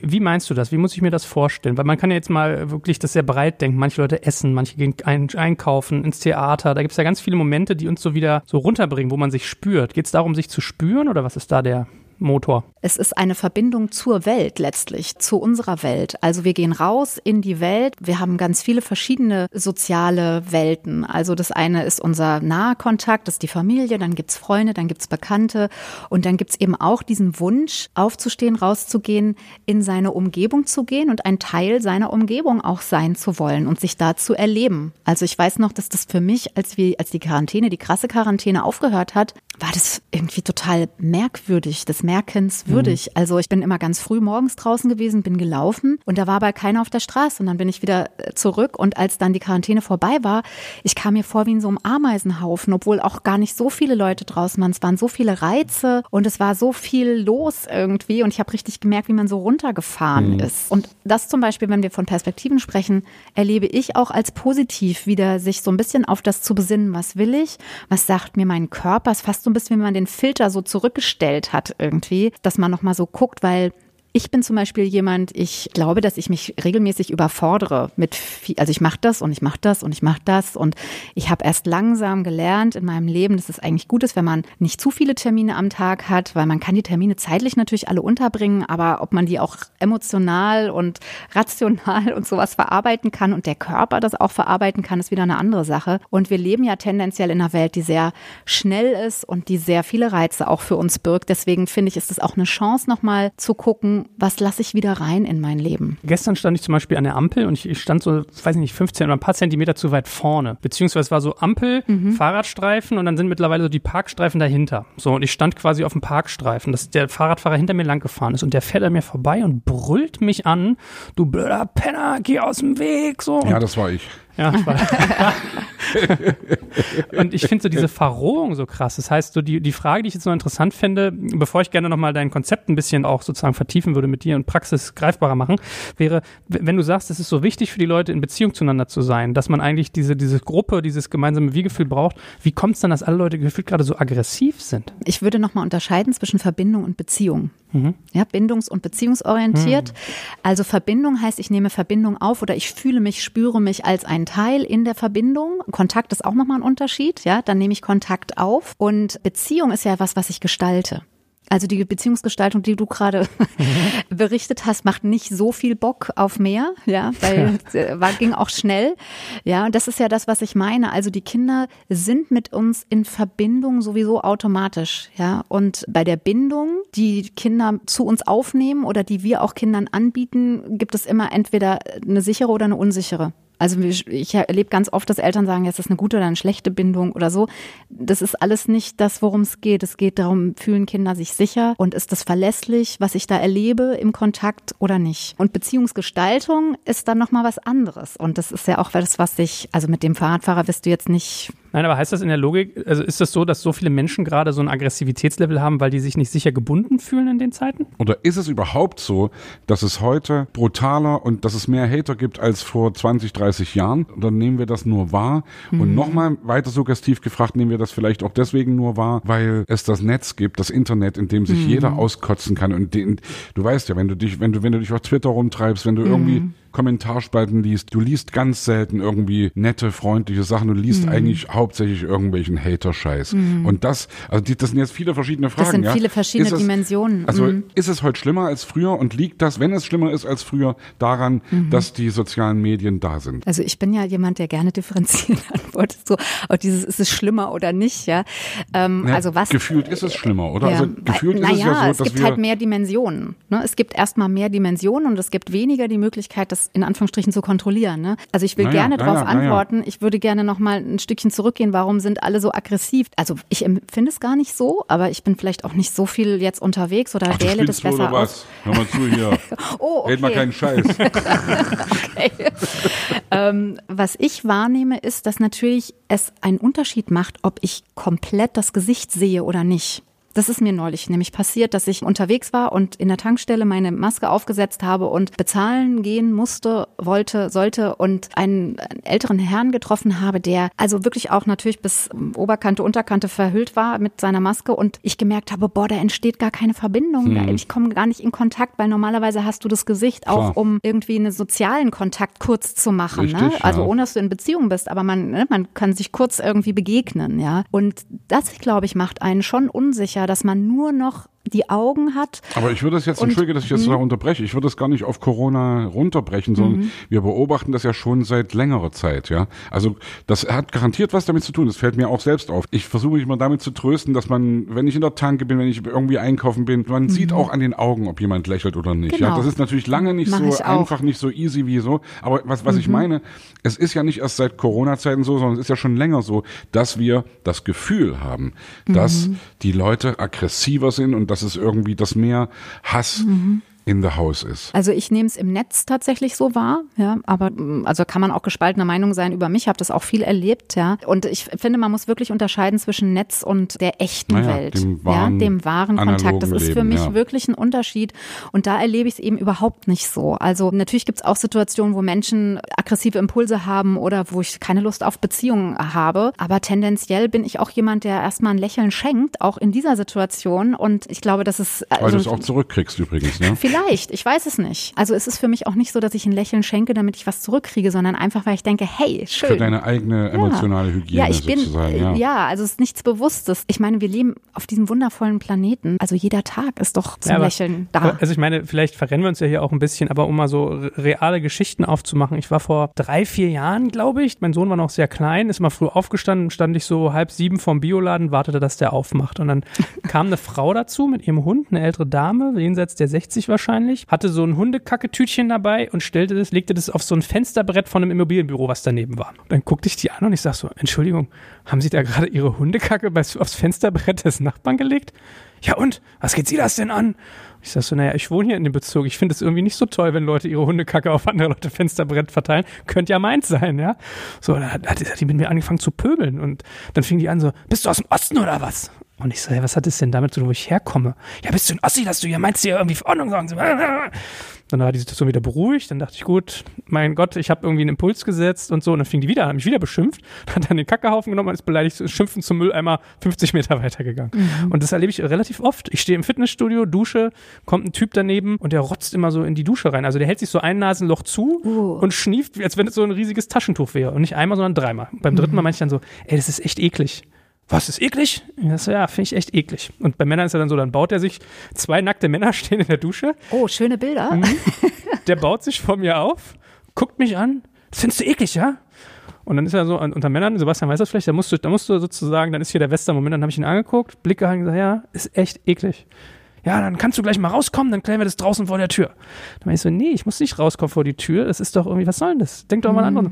Rausgestapft, zack. Und äh, mal so, weißt du mal, als so bisschen entertainy äh, mhm. Beispiele mhm. vielleicht, aber was ich so meine, mit dieser Verrohung, mit dieser Gewalt, mit diesem... Warum Konflikte mit Worten regeln, wenn man es auch mit Gewalt tun kann? Ja, ich suche nach, nach einem Wort, wenn sich jemand blöd benimmt, man ihn darauf hinweist und der dann noch aggressiv ist, da, wenn es ja, dafür mal ein gutes Wort gibt. Ja. Ja. Ich weiß, wie ja. wir die Sache, wir verrennen uns hier so ein bisschen, weil es ist so, wir versuchen jetzt. Ich glaube, es hat auch viel damit zu tun. Also ich will mal eine andere Geschichte erzählen, ja. Das ist auch schon ein bisschen älter, ist auch schon ein bisschen länger her, aber etwas, was mich sehr bewegt hat. Da habe ich noch gearbeitet beim Kinder- und Jugendpsychiater, habe Elternberatung gemacht und ich bin ähm, auf dem Kudamm nachmittags in meiner Mittagspause gewesen, habe mir schnell ein Brötchen geholt und vor mir lief eine junge Frau. Also damals war die, glaube ich, sogar noch älter als ich und die hatte drei Kinder, also einen Kinderwagen mit einem Baby drin und zwei Kinder, das eine zwei, das andere vier und äh, die war super gestresst und die hat das Kind hinter sich hergezogen und hat geschimpft. Und mein erster Impuls war irgendwie, Mensch, das gibt's doch nicht. Jetzt zieht die dieses Kind so hinter sich her und in welcher Welt leben wir und die armen Kinder und so weiter. Und dann bin ich aber dadurch, dass ich eben hinter ihr ging, habe ich ein bisschen Zeit gehabt, drüber nachzudenken und habe irgendwie dann eine andere Schwingung noch empfunden. Nämlich ich habe gemerkt, dass die richtig in Not ist. Mhm. Ja, und ich bin dann zu ihr hin. Ich habe sie irgendwann überholt und dann habe ich sie angelächelt erstmal. Da war sie super irritiert, weil ich glaube, sie kannte das auch so nicht. Und dann habe ich gesagt, Mensch, Ihnen geht's gerade nicht gut, ne? Und dann hat die so angefangen zu weinen, mitten auf der Straße und dann hat sie gesagt, ja, ich bin mit den drei Kindern allein und ich habe heute Geburtstag und ich kann überhaupt nicht feiern und mein Mann ist nicht da und so. Und dann sind wir in so ein Stehcafé, weil ich hatte auch nicht mehr so viel Zeit, aber ich habe gesagt, ich lade sie gerne ein jetzt auf den Kaffee. Das und dann schräg, haben wir, ne, wie du innerhalb von, zwei, ja. von einer Minute die Perspektive ja. wechseln kannst. Ja, und das ist einfach, und sowas berührt mich immer so. Deswegen mich würde viel mehr interessieren, warum denn diese Frau das da hinlegt. Also, die muss ja ganz schön geärgert haben über den Nachbarn. Das wär, würde mich interessieren. Ja, so. Und ich meine, gut, der Mann, der dahin, das hat man leider immer mal wieder, dass Menschen grenzüberschreitend sind und eben so wenig Gefühl haben für meine Grenze, deine Grenze. Das finde ich übrigens bei Corona auch ganz angenehm, naja. dass man doch mal ein bisschen drüber nachdenkt, auch nicht so in die übergriffig die, zu genau, werden. Ja. Genau, Du hast es gerade sehr schön äh, sozusagen aufgemacht, das Fenster, so unseren Wust an äh, Impressionen, die wir dir reingeworfen haben, in so querulent verpackte Fragen. Ich glaube, das ist sehr interessant, was du sagst. Da sind wir wieder bei dem Thema Empathie, sich mal mhm. zu fragen, vielleicht tut ihr die Hüfte weh der alten Dame und deswegen konnte die 50 Meter Meter nicht weiterlaufen, hat gedacht, vielleicht kommt es mal mit durch und meint es gar nicht böse. Ne? So. Ja, die, also man kann es ja auch übertragen wieder jetzt auf die große mhm. Welt. Wir machen uns alle miteinander Gedanken, warum jetzt das böse Wort Rechtsruck mhm. oder eben irgendwie Rassismus oder der ganze Scheiß, der uns eben gerade irgendwie um die Ohren zu fliegen droht, wo wir alle merken, irgendwas passiert hier gerade nicht nur bei uns, sondern eben auch weltweit. Ich versuche ja wirklich immer noch das zu verstehen. Warum rennen die Leute zu Tausenden zu Pegida? Warum wählen die Leute zu Tausenden eine Partei, die irgendwie komische Dinge oder für mich äh, abzulehnende Dinge kolportiert? Sie haben ja in irgendeiner Weise Probleme und ich glaube, dass das alte Ding ist, wenn wir wieder politisch werden wollen, ganz kurz mal, wir kriegen die Leute ja nicht zurück, wenn wir sie beschimpfen. Und wenn wir, also mhm. wie du eben sagst, du hättest mhm. eigentlich die Frau, hättest du eigentlich auch anbrüllen können, wie behandeln sie hier ihre mhm. Kinder? Aber du bist eben hingegangen und hast mhm. gesagt, hey, ihnen geht's wohl nicht gut. Mhm. Und da kriege ich jetzt selbst gerade Gänsehaut, weil ich wirklich denke, mhm. das ist vielleicht wirklich der Schlüssel zu ganz vielen Dingen. Natürlich, immer wieder muss man sagen, es gibt rote Linien, die dürfen nicht überschritten werden, ja. Wenn jemand rassistisch ist, wenn jemand irgendwie antisemitisch ist, wenn jemand irgendwie Nazi-Scheiß macht, ey, komm, muss man ihm das sagen und das ist keinerlei Verständnis wert, ja. Es ist am Ende auch ein Straftatbestand und es ist eben am Ende scheiße so. Und muss man dann auch sagen. Aber natürlich kriegt man in diesen komischen Überschneidungsdingern, in diesen Schnittmengen. Selbst ich habe Schnittmengen garantiert mit irgendwelchen AfD-Wählern. Ich habe Schnittmengen mit irgendwelchen Leuten, die zu Pegida gehen. Irgendwelche Sachen würden mhm. wir finden, um dann eben zu sagen, äh, hey, sag mal, dir geht's wohl nicht gut und mhm. vielleicht kann ich dir helfen. Ja, und mhm. das, das ist, glaube ich, dann wirklich der Schlüssel. Ja, ich glaube, es ist Angst. Kannst du mir mal sonst äh, mein, meinen Tag bereichern oder mein Leben? Oh Gott. okay, ich bemühe mich.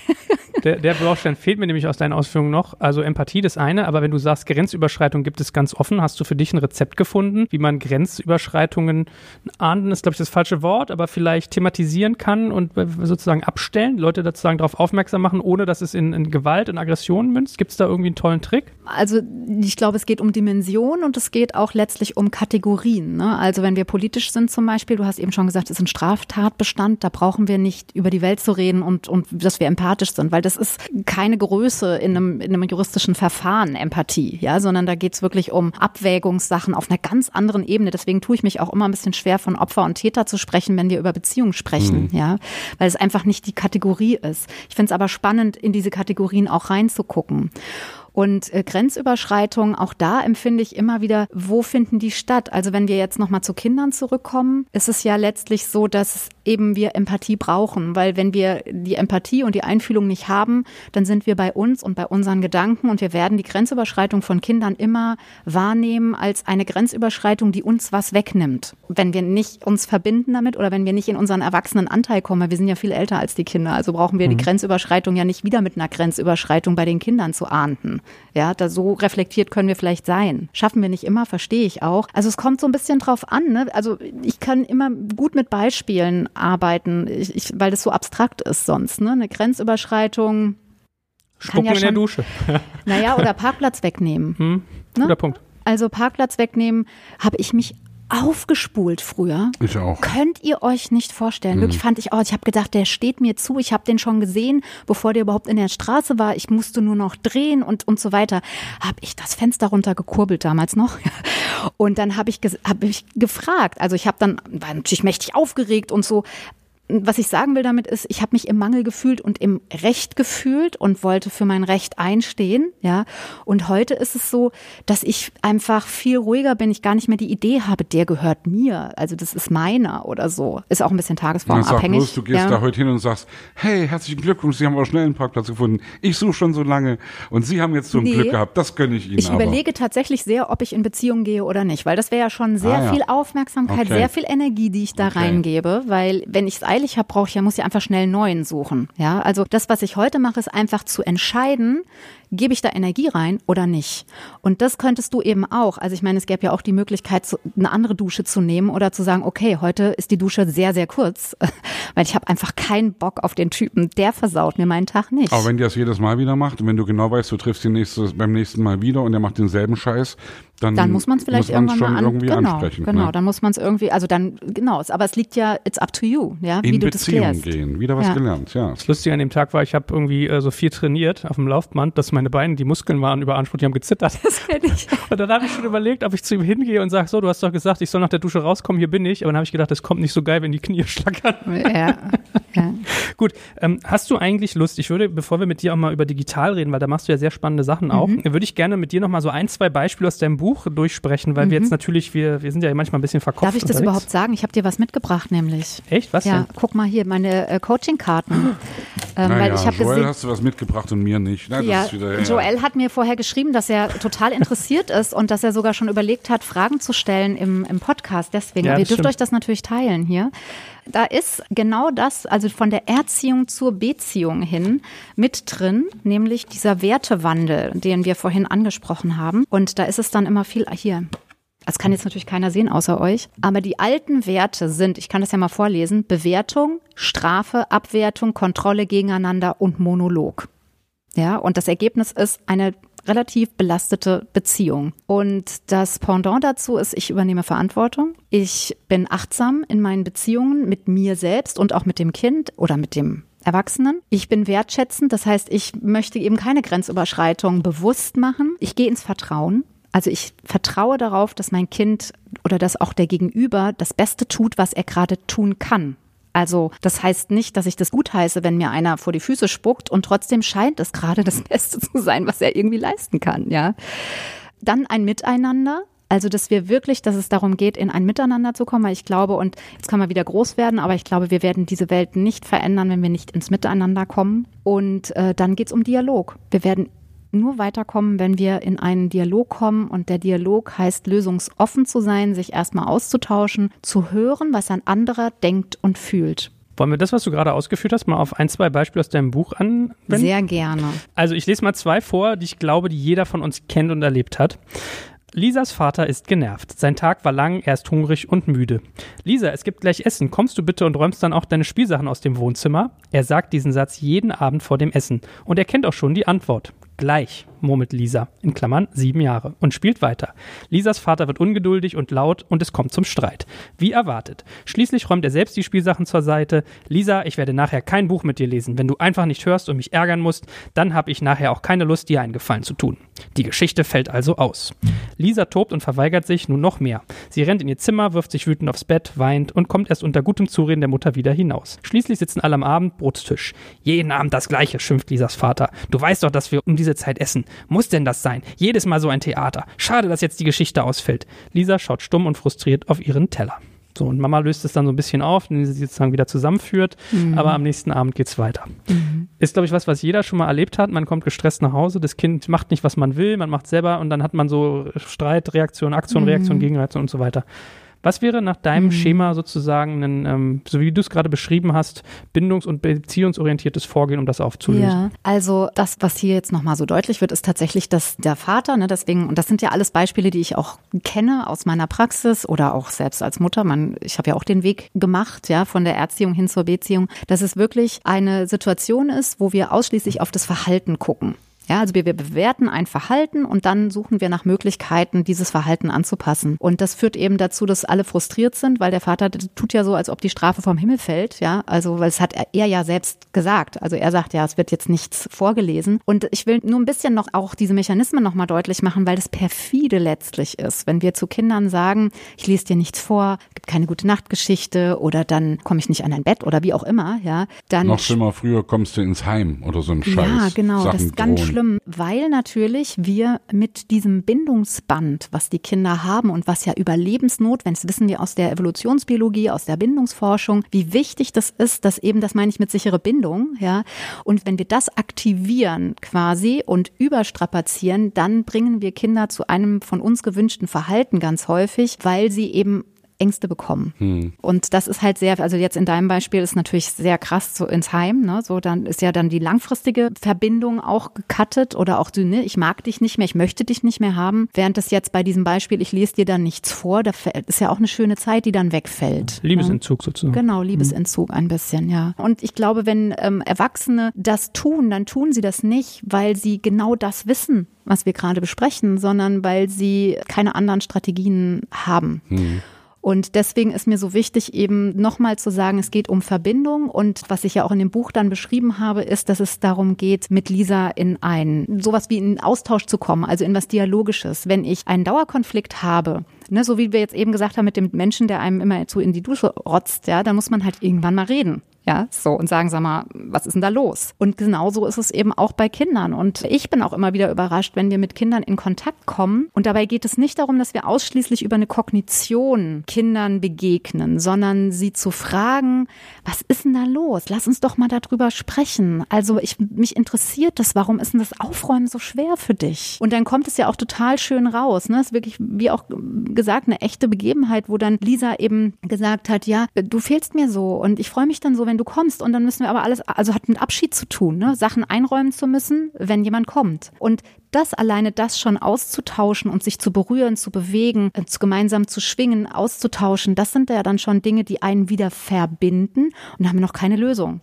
Ja, also wir haben noch nicht irgendwie, du räumst aber jetzt bitte auf. Und das finde ich eben so nährend und finde ich so bereichernd eben auch an Beziehungen, dass wir eben miteinander im Kontakt sind und viel über den anderen eben erfahren und das Konflikt, ich gehe ja noch weiter, ich sage ja immer, ich bin ein Konflikt-Junkie, nicht weil ich die suche, sondern weil ich glaube, dass Konflikte einfach einen wundervollen Raum, wenn man sie gut miteinander besprechen kann und eben nicht die Fäuste nimmt, dass sie wirklich Raum für Entwicklung bieten. Und Kinder zu haben, es ist wie ein Entwicklungsbooster. Ja, es ist wirklich schön beschrieben, deswegen ich lege den Hörern nochmal und Hörerinnen dieses Buch ans Herz, weil dann hier auch steht, die wieder irgendwie zum Kakao einlädt und dann sagt, genau, ich baue, Küchenkakao-Gespräch, genau. Ich baue mhm. Landschaften für dich auf und dann will ich die zeigen und dann soll ich die gleich wieder abbauen. Also das merkt man, ne? man ja. denkt immer nur in seinen ja. Raster und so. Ja. Zweites Beispiel und letztes, bevor wir dann mal, wie gesagt, auf deine tollen Digitalsachen kommen. Ähm, das ist auch so ein Fall, begleitet mich auch, kenne ich. Ich glaube, das staune ich nämlich, ich glaube, in eurem Elternrat-Podcast habt ihr noch keine Folge zum Thema Einschlafen Familienrat gemacht. heißt ja. Familienrat, Familienrat. Entschuldigung, mhm. jedes Mal, Familienrat. Und hier geht ums Thema Einschlafen. Und dann schreibt hier eine Dame, glaube ich, unsere Annie ist drei Jahre alt und wir haben abends seit ein paar Wochen ein Riesenproblem beim Einschlafen. Bis mhm. vor ein paar Monaten hat sie bei uns im Elternschlafzimmer geschlafen.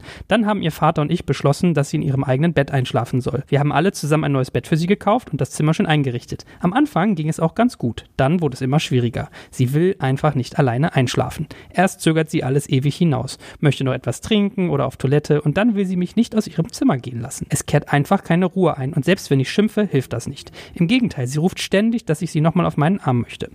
Ich habe ihr erklärt, dass sie jetzt schlafen soll und ihr gesagt, dass wir ja da sind. Sie scheint das aber nicht zu verstehen. Und wenn ich sie frage, warum sie das alles macht und was ihr fehlt, hat sie selbst keine Antwort und weint nur noch lauter. Das Einzige, was wirklich klappt, ist, wenn ich drohe, das Licht ganz aus und die Tür zuzumachen. Dann ist sie auf einmal still. Sie schläft zwar nicht sofort, ruft aber zumindest nicht mehr nach mir. Und warum braucht es immer erst so ein Theater, bis Ruhe einkehrt? Und warum kann Annie nicht alleine schlafen? Zu Beginn hat es doch auch geklappt. Genau auch wieder die Gewalt, mhm. äh, sozusagen, von der du geredet hast. Ne? Licht ausmachen, Angst einjagen. Genau, ja, das ist auch leider, muss ich sagen, etwas, was nicht wenig verbreitet ist nach wie vor. Also es gibt ein Buch, das heißt, jedes Kind kann schlafen lernen. Und das kann ich wirklich nicht empfehlen. Das besagt genau das, nämlich, dass man so eine Tür auf, Tür zu Methode macht, dass man eben Kindern signalisiert, es ist jetzt kein Kontakt mehr da, es ist keine Verbindung mehr da und das ist echt schwarze Pädagogik, ja. Und das sind Dinge, die auf Johanna Hara zurückgehen, eine NS-Ärztin im Dritten Reich, die eigentlich Lungenärztin war. Die hat das Buch geschrieben, Die deutsche Mutter und ihr erstes Kind. Das ist bis in die 80er Jahre rein verlegt worden, millionenfach gekauft und. Die deutsche Mutter und ihr erstes Ja, genau. Jetzt heißt es nicht mehr so. Jetzt heißt es, also es wird jetzt auch nicht mehr neu verlegt, aber es ähm, hieß dann später Die Mutter und ihr erstes Kind. Also das ist sozusagen etwas, wo es auch wieder um diese schwarze Pädagogik geht, die Trennendes im System herstellt. Also man trennt sich sozusagen von dem Bedürfnis nach Nähe, von dem Bedürfnis Sicherheit über einen Kontakt zu bekommen. Und das, was passiert ist, dass eben Kinder und Säuglinge mit einer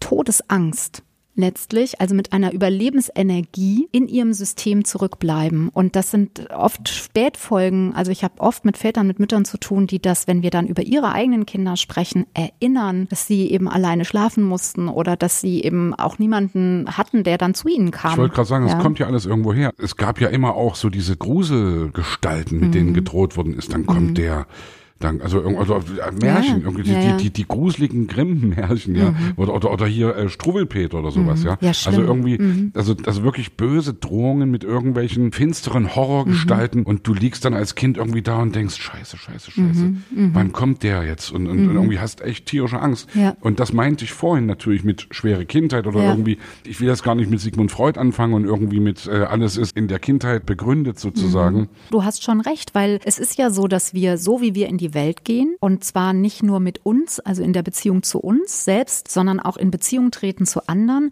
hat ja damit zu tun, wie wir selbst Bindungs- und Beziehungsmuster erlebt haben. Ja, also das ist überhaupt nicht zu leugnen. Im Gegenteil. Die Frage ist nur, fängst du an, das zu reflektieren? Also, ne, gehst du in eine eigene innere Arbeit damit? Oder? Norman. genau. Ja, wirklich. Also ich ja. denke, es, es, gibt ja also dieses ganze Psychoscheiß, ja. Mhm. Also, Spitzenspruch übrigens, echt wahnsinnig geiler Gag, wie ich finde. Wenn bei jemandem eine Schraube locker ist, woran liegt's? An der Mutter. ah, genau. Ja. Es ist eine Wahrheit dabei, ja. Natürlich die Beziehung zu deinen Eltern und natürlich als erstes, auch wenn es vielleicht altmodisch klingt, ich weiß es nicht, aber natürlich die Beziehung zu der Mutter, mhm. zu, die klassische Beziehung des Kindes zur Mutter. Wenn die mit Drohungen und mit irgendwelchen bösen oh, Scheiß, jetzt, was jetzt, hast du gerade gesagt? Schwarze, jetzt lädst du aber viel Verantwortung auf uns Mütter ab. Wie, was, ja, das, du das dazu? Ich, ich habe hab eben gerade gesagt, auch wenn es altmodisch klingt. Ja. Und ich weiß natürlich, hey, wir sind alle mhm. moderne Menschen, glaube ich doch. Und wir, äh, ja, also es geht natürlich um die Beziehung zu den Eltern, mhm. ja trotzdem dieses Sigmund Freud-Ding, deswegen mhm. habe ich das jetzt gesagt. Ja, ja, ja. Gleich entschuldigen, gleich muss man aufpassen. Ha, Hilfe, Hilfe, ich habe hab nicht ganz korrekt irgendwas gesagt. Ja, ja sorry, wir liebe sind ja hier auch differenziert. Liebe Hörerinnen, liebe Hörerinnen, liebe Mütter, liebe Omas. Liebe Hörerinnen, ja. bitte äh, entschuldigt. Ja. ja. Nein, ich meine, ich, ich weiß schon, was er meint und bei mir ist so, also wir können ja mal Ist klar, dass du das weißt als Mann. Ja, genau. Ist klar. Du Macho. Fangen wir mal die Mädels ja, hier. Ey, echt. Ihr Lieben, hier ist Joel von Digital Kompakt und wenn wir hier mit Katja Saalfrank über Empathie und das in Beziehung gehen sprechen, merkst du sicher auch, welche wichtige Rolle Sprache dabei einnimmt. Und Sprache ist ein wichtiges Stichwort zu einem unserer Partner, denn vielleicht möchtest du ja neben deiner eigenen Sprache auch eine neue Sprache lernen. Wenn dem so ist, habe ich einen Tipp für dich und zwar unseren Partner Bubble. Bubble ist eine Sprachlern-App, mit der du Sprachen wie Französisch, Italienisch, Spanisch, Russisch und noch zehn weitere Fremdsprachen lernen kannst und du greifst dazu über eine eigene App auf professionell erstellte Kurse zu und erhältst praktische Dialogübungen. Mithilfe einer feinen Spracherkennungsfunktion übst du dann gezielt das Sprechen und trainierst deine Aussprache, sodass du dich auch außerhalb der App selbstbewusst unterhalten kannst. Du kannst also jederzeit lernen, wie es zu dir passt und hey, laut einer Yale-Studie verbessern 92 Prozent der Bubble-Lernenden ihre Sprachkenntnisse in nur zwei zwei Monaten. Also, wenn das für dich interessant ist, dann schau die Bubble jetzt einfach mal selbst an. Mit dem Code ART2020 erhältst du einen 6 plus 6 Gutschein. Das heißt, du zahlst für sechs Monate und erhältst zusätzlich bis 31.12.2020 weitere sechs Monate deines neuen Bubble-Abos geschenkt. Natürlich verlinke ich dir das auch in den Show Notes und alle Sponsoren findest du immer auch auf unserer Sponsorenseite unter digitalkompakt.de slash Sponsoren. Nein, aber bei, also, wenn ich mir das Beispiel nochmal aufgreife, also mhm. was ich ja durch dich gelernt habe, ist, dass es ja bei sowas eigentlich um Co-Regulation geht. Das Sehr ist so ein schön. schönes mhm. Wort, was ich gelernt habe. Sprich, mhm. so ein Kind hat Stress, was es nicht wegreguliert kriegt und deswegen mhm. sucht es die Beziehung, das Beziehungsband, was du gerade gesagt Richtig. hast. So, mhm. dann kommt der Gewaltakt der Androhung von Alleinsein und Ausgesetztheit. Mhm. Und ich meine, ich, ich, ich kenne ja beide Seiten, weil ich erinnere mich noch, als ich irgendwie so acht, glaube ich, war, sind wir in so ein Haus gezogen. Ich habe im Wintergarten geschlafen. Ich hatte drei Fensterseiten und eine Hausseite. Das heißt, gefühlt haben immer, sind immer die Wölfe um mich rumgeschlichen. Oh, ja, ja. So. Mhm. Und mein Vater ist irgendwann halt, hat sich zu mir ins Bett gelegt, ist dann aufgestanden und dann habe ich manchmal gesagt, nee, ich schlafe noch nicht. Und dann, oh, seufzt, sich wieder hingelegt, war genervt. Und wenn, mhm. ich, wenn das zweite Mal aufgestanden ist, dann war schon Nervlevel richtig hoch.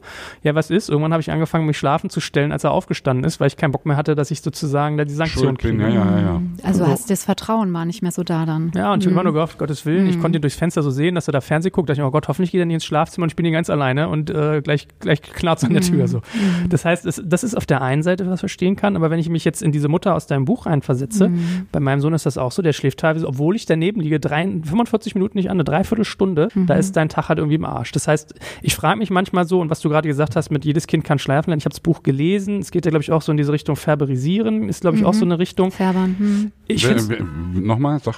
Färbern. Jedes Kind kann schlafen ja, lernen ja. und färbern. Das ist sozusagen ein, aber das kannst du besser erklären als ich. Ich gebe das nur so gefiltert wieder. Färbern heißt das Kind schreien zu lassen.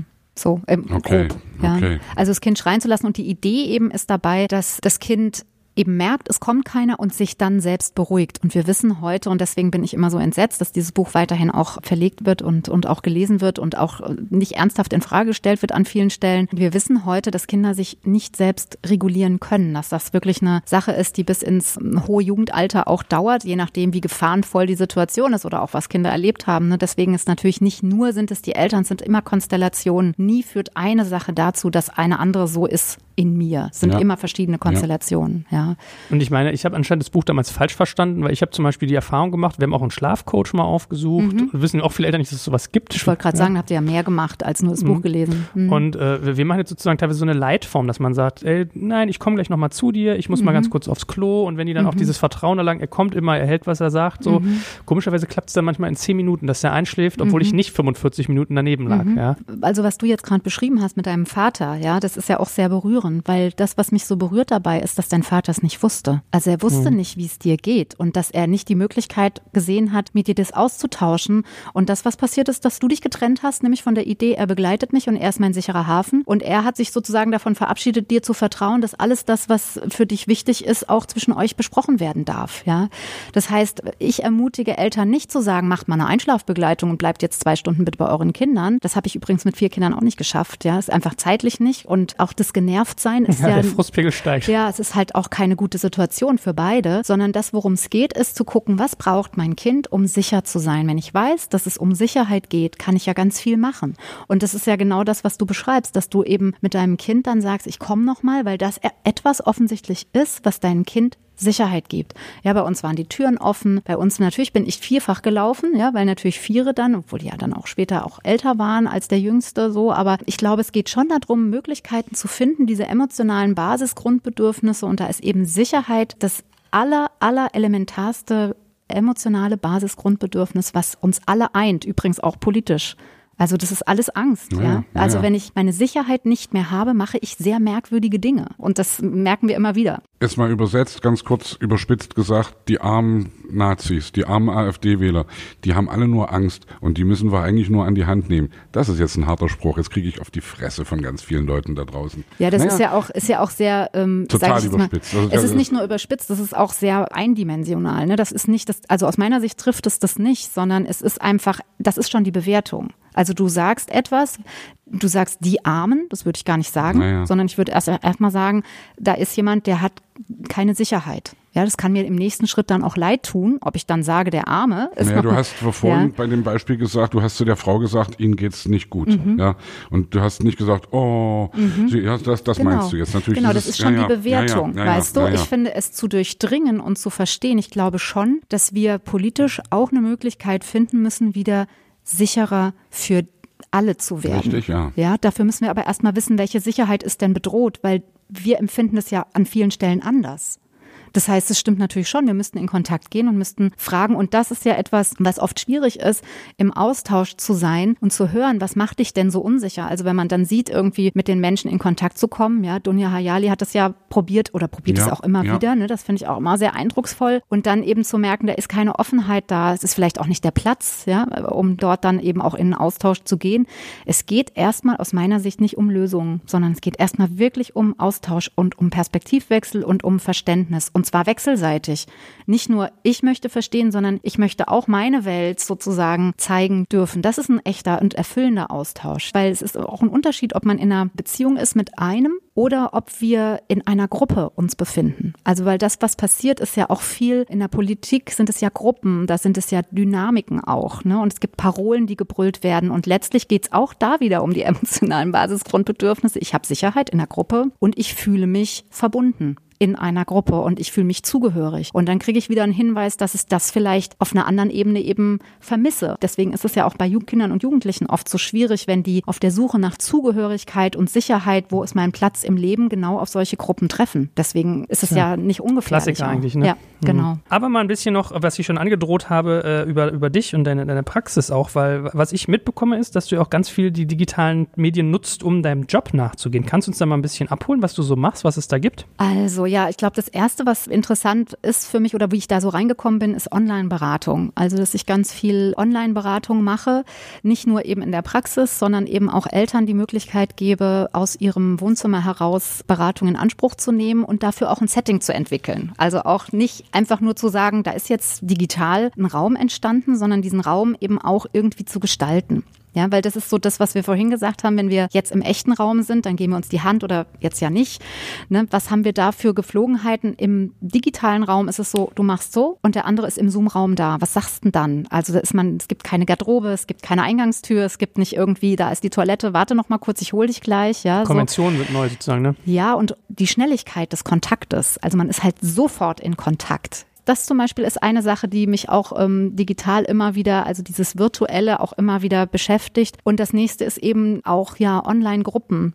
Also ich habe seit 2016 äh, führe ich eine große Gruppe online, die Familienwerkstatt, wo eben Eltern, die alle bindungs- und beziehungsorientiert in die Welt gehen und eben die Perspektiven flexibel sozusagen haben wollen, die immer wieder auch in gute Verbindung mit ihren Kindern kommen wollen, dort gemeinsam sich aufhalten. Wir nennen uns immer das virtuelle Dorf, die Dorfgemeinschaft und wir haben alle zwei Wochen ein Online-Lagerfeuer. Hatten wir auch heute gerade, haben wir auch über Aggressionen gesprochen und dann setzen wir uns quasi alle zusammen und ich habe ein bisschen Impuls vorbereitet und erzähle ein bisschen was und es gibt offene Elternsprechstunden und wir teilen uns eine Facebook-Gruppe und so. Also ich finde diese Möglichkeit, digital sich Wie viele zu verbinden. Leute sind das ungefähr? Und das sind jetzt im Augenblick sind es so 250. Ja. Wow, Ja. und die sitzen, also, da kann ja gar nicht jeder reden, sitzen die meisten dann Wir hören sind auch nicht immer alle live dabei. Es ist also, dass wir es vormittags und oder abends machen. Ja, also ich versuche immer auch mal abends was zu finden, aber bei Einschlafbegleitung, die Eltern, die Einschlafbegleitung machen, sagen, machen lieber vormittags und die anderen sagen so, vormittags muss ich arbeiten. Also ich habe noch nie erlebt, dass jetzt ähm, alle online sind. Das ist ähm, sehr selten, aber dadurch, dass wir das aufzeichnen und dass es natürlich dann auch abrufbar ist, muss man auch nicht live dabei sein. Und es ist auch schön zu erfahren, dass man eben auch nicht live eine eigene Situation, eine eigene Frage stellen muss, sondern ganz viel profitiert davon das andere. Ne? Du hörst ja auch den Podcast so, also das heißt, ähm, ne, den Familienrat-Podcast, das heißt, da hat man immer auch die Möglichkeit von zu profitieren, ohne dass man jetzt selbst auch seine Konstellation in dieser Detailliertheit dann auch vorgestellt hat. Ja, vor allem manchmal lernt man ja Sachen, also in Situation A, was man bei sich Mhm. selbst auf Situation C anwendet. Also was gar Ja, nicht, genau. hat vielleicht gar nichts mit Einschlafen zu tun, Ja. sondern denkt, ach, das gleiche Problem mit dem Autofahren oder so. Ja, genau, genau. Es hat dann, man, man abstrahiert das auf andere Situationen. Ja. Was ich ja als Beobachtung gemacht habe, ich habe mir auch schon mal so Paartherapie angehört Mhm. oder angeguckt, weil ich habe einen Freund, dessen Frau ist Paartherapeutin und die hat was Interessantes zu mir gesagt. Die meinte, ja, in Deutschland ist es so verpönt, da geht man irgendwie zum Paartherapeuten, wenn hier schon sozusagen die Scheidung irgendwie 15 Meter weiter wartet. Das ist aber eigentlich geht es um Beziehungspflege und Hygiene, was ich spannend fand. Und dann habe ich aber gelernt, so, dann meinte ich so, zu wem gehst du denn? Und dann meinte die, ja, ich habe hier so einen Typen in Kanada, ist wohl eine große Schule so. Also Kanada ist ein Land, was sehr viel Wissen hat in dem Bereich. Und dann habe ich mal gefragt nach einem Termin und das war so, ich glaube, ich habe im, weiß ich nicht, Juli gefragt und er meinte, ja, so März nächsten Jahres oder so. Und ich könnte mir vorstellen, mit deiner Bekanntheit und deinem Erfolg ist es sozusagen bei dir ähnlich, dass du sehr gefragt bist. Das heißt, kannst du so eine digitalen Gruppen auch nutzen, um, sage ich mal, der Nachfrage gerecht zu werden, dass Leute da schon in diese Welt reinkommen und dich irgendwie mit dir partizipieren? Das ist mit ein Grund, weshalb ich diese Gruppen auch mache. Ich habe im Augenblick überhaupt gar keine freien Termine. Und es dauert auch, bis ich wieder Lücken habe. Und natürlich glaube ich auch im Augenblick, dass Gruppe ganz wichtig ist. Auch wirklich wegen Verbindung und auch eben, um nicht nur mit seinen eigenen Themen und um in seinem Kosmos zu kreisen. Und das, was ich jetzt ganz neu gemacht habe, ich weiß gar nicht, ob du das gesehen hast, das ist auch was für mich sehr faszinierendes, weil ich habe ein sechs Wochen Programm entwickelt, was du online buchen kannst, jetzt mittlerweile online buchen kannst. Ich habe das live aufgenommen von Mitte Juni bis August, sechs Wochen jeden Morgen live eine Session in einem geschützten Mitgliederbereich mit einem 260 Seiten dicken Coachingbuch, wo du eigene Reflexionen hast, wo du Dinge aufschreiben kannst für dich, wo du Übungen hast, wo es wirklich darum geht, eben von der Erziehung hin zur Beziehung zu kommen. Und da ist ganz viel auch mit dabei, gibt's Hördateien, also äh, Meditationen, Hypnose, Affirmationen. Also wir arbeiten da wirklich mit allen Ebenen. Und das ist eine sehr berührende Erfahrung gewesen für mich, jetzt eben ganz viele Menschen quasi in so ein sechs Wochen Coaching-Programm mitnehmen zu können und wirklich eine Veränderung zu haben. Also das heißt, nicht mit jedem Einzelnen zu sprechen, sondern ein Konzept zu schaffen, wo wirklich jeder für sich sein Coaching durchläuft und ich trotzdem das führe. Ist das die Zukunft? Also ich habe eben schon gedacht, weil du sagst, Paartherapie machen viele Leute erst, wenn die Scheidung gleich irgendwie kurz vor der Tür steht. Allgemein Therapie zu machen, ist ja, glaube ich, irgendwie eine Sache, die man schon oder die ich manchmal auch mir selbst versuche zu empfehlen, ja, weil, weil ich natürlich auch meinen Scheiß habe, den ich mit mir rumschleppe und irgendwie mit Dingen eben nicht zurechtkomme.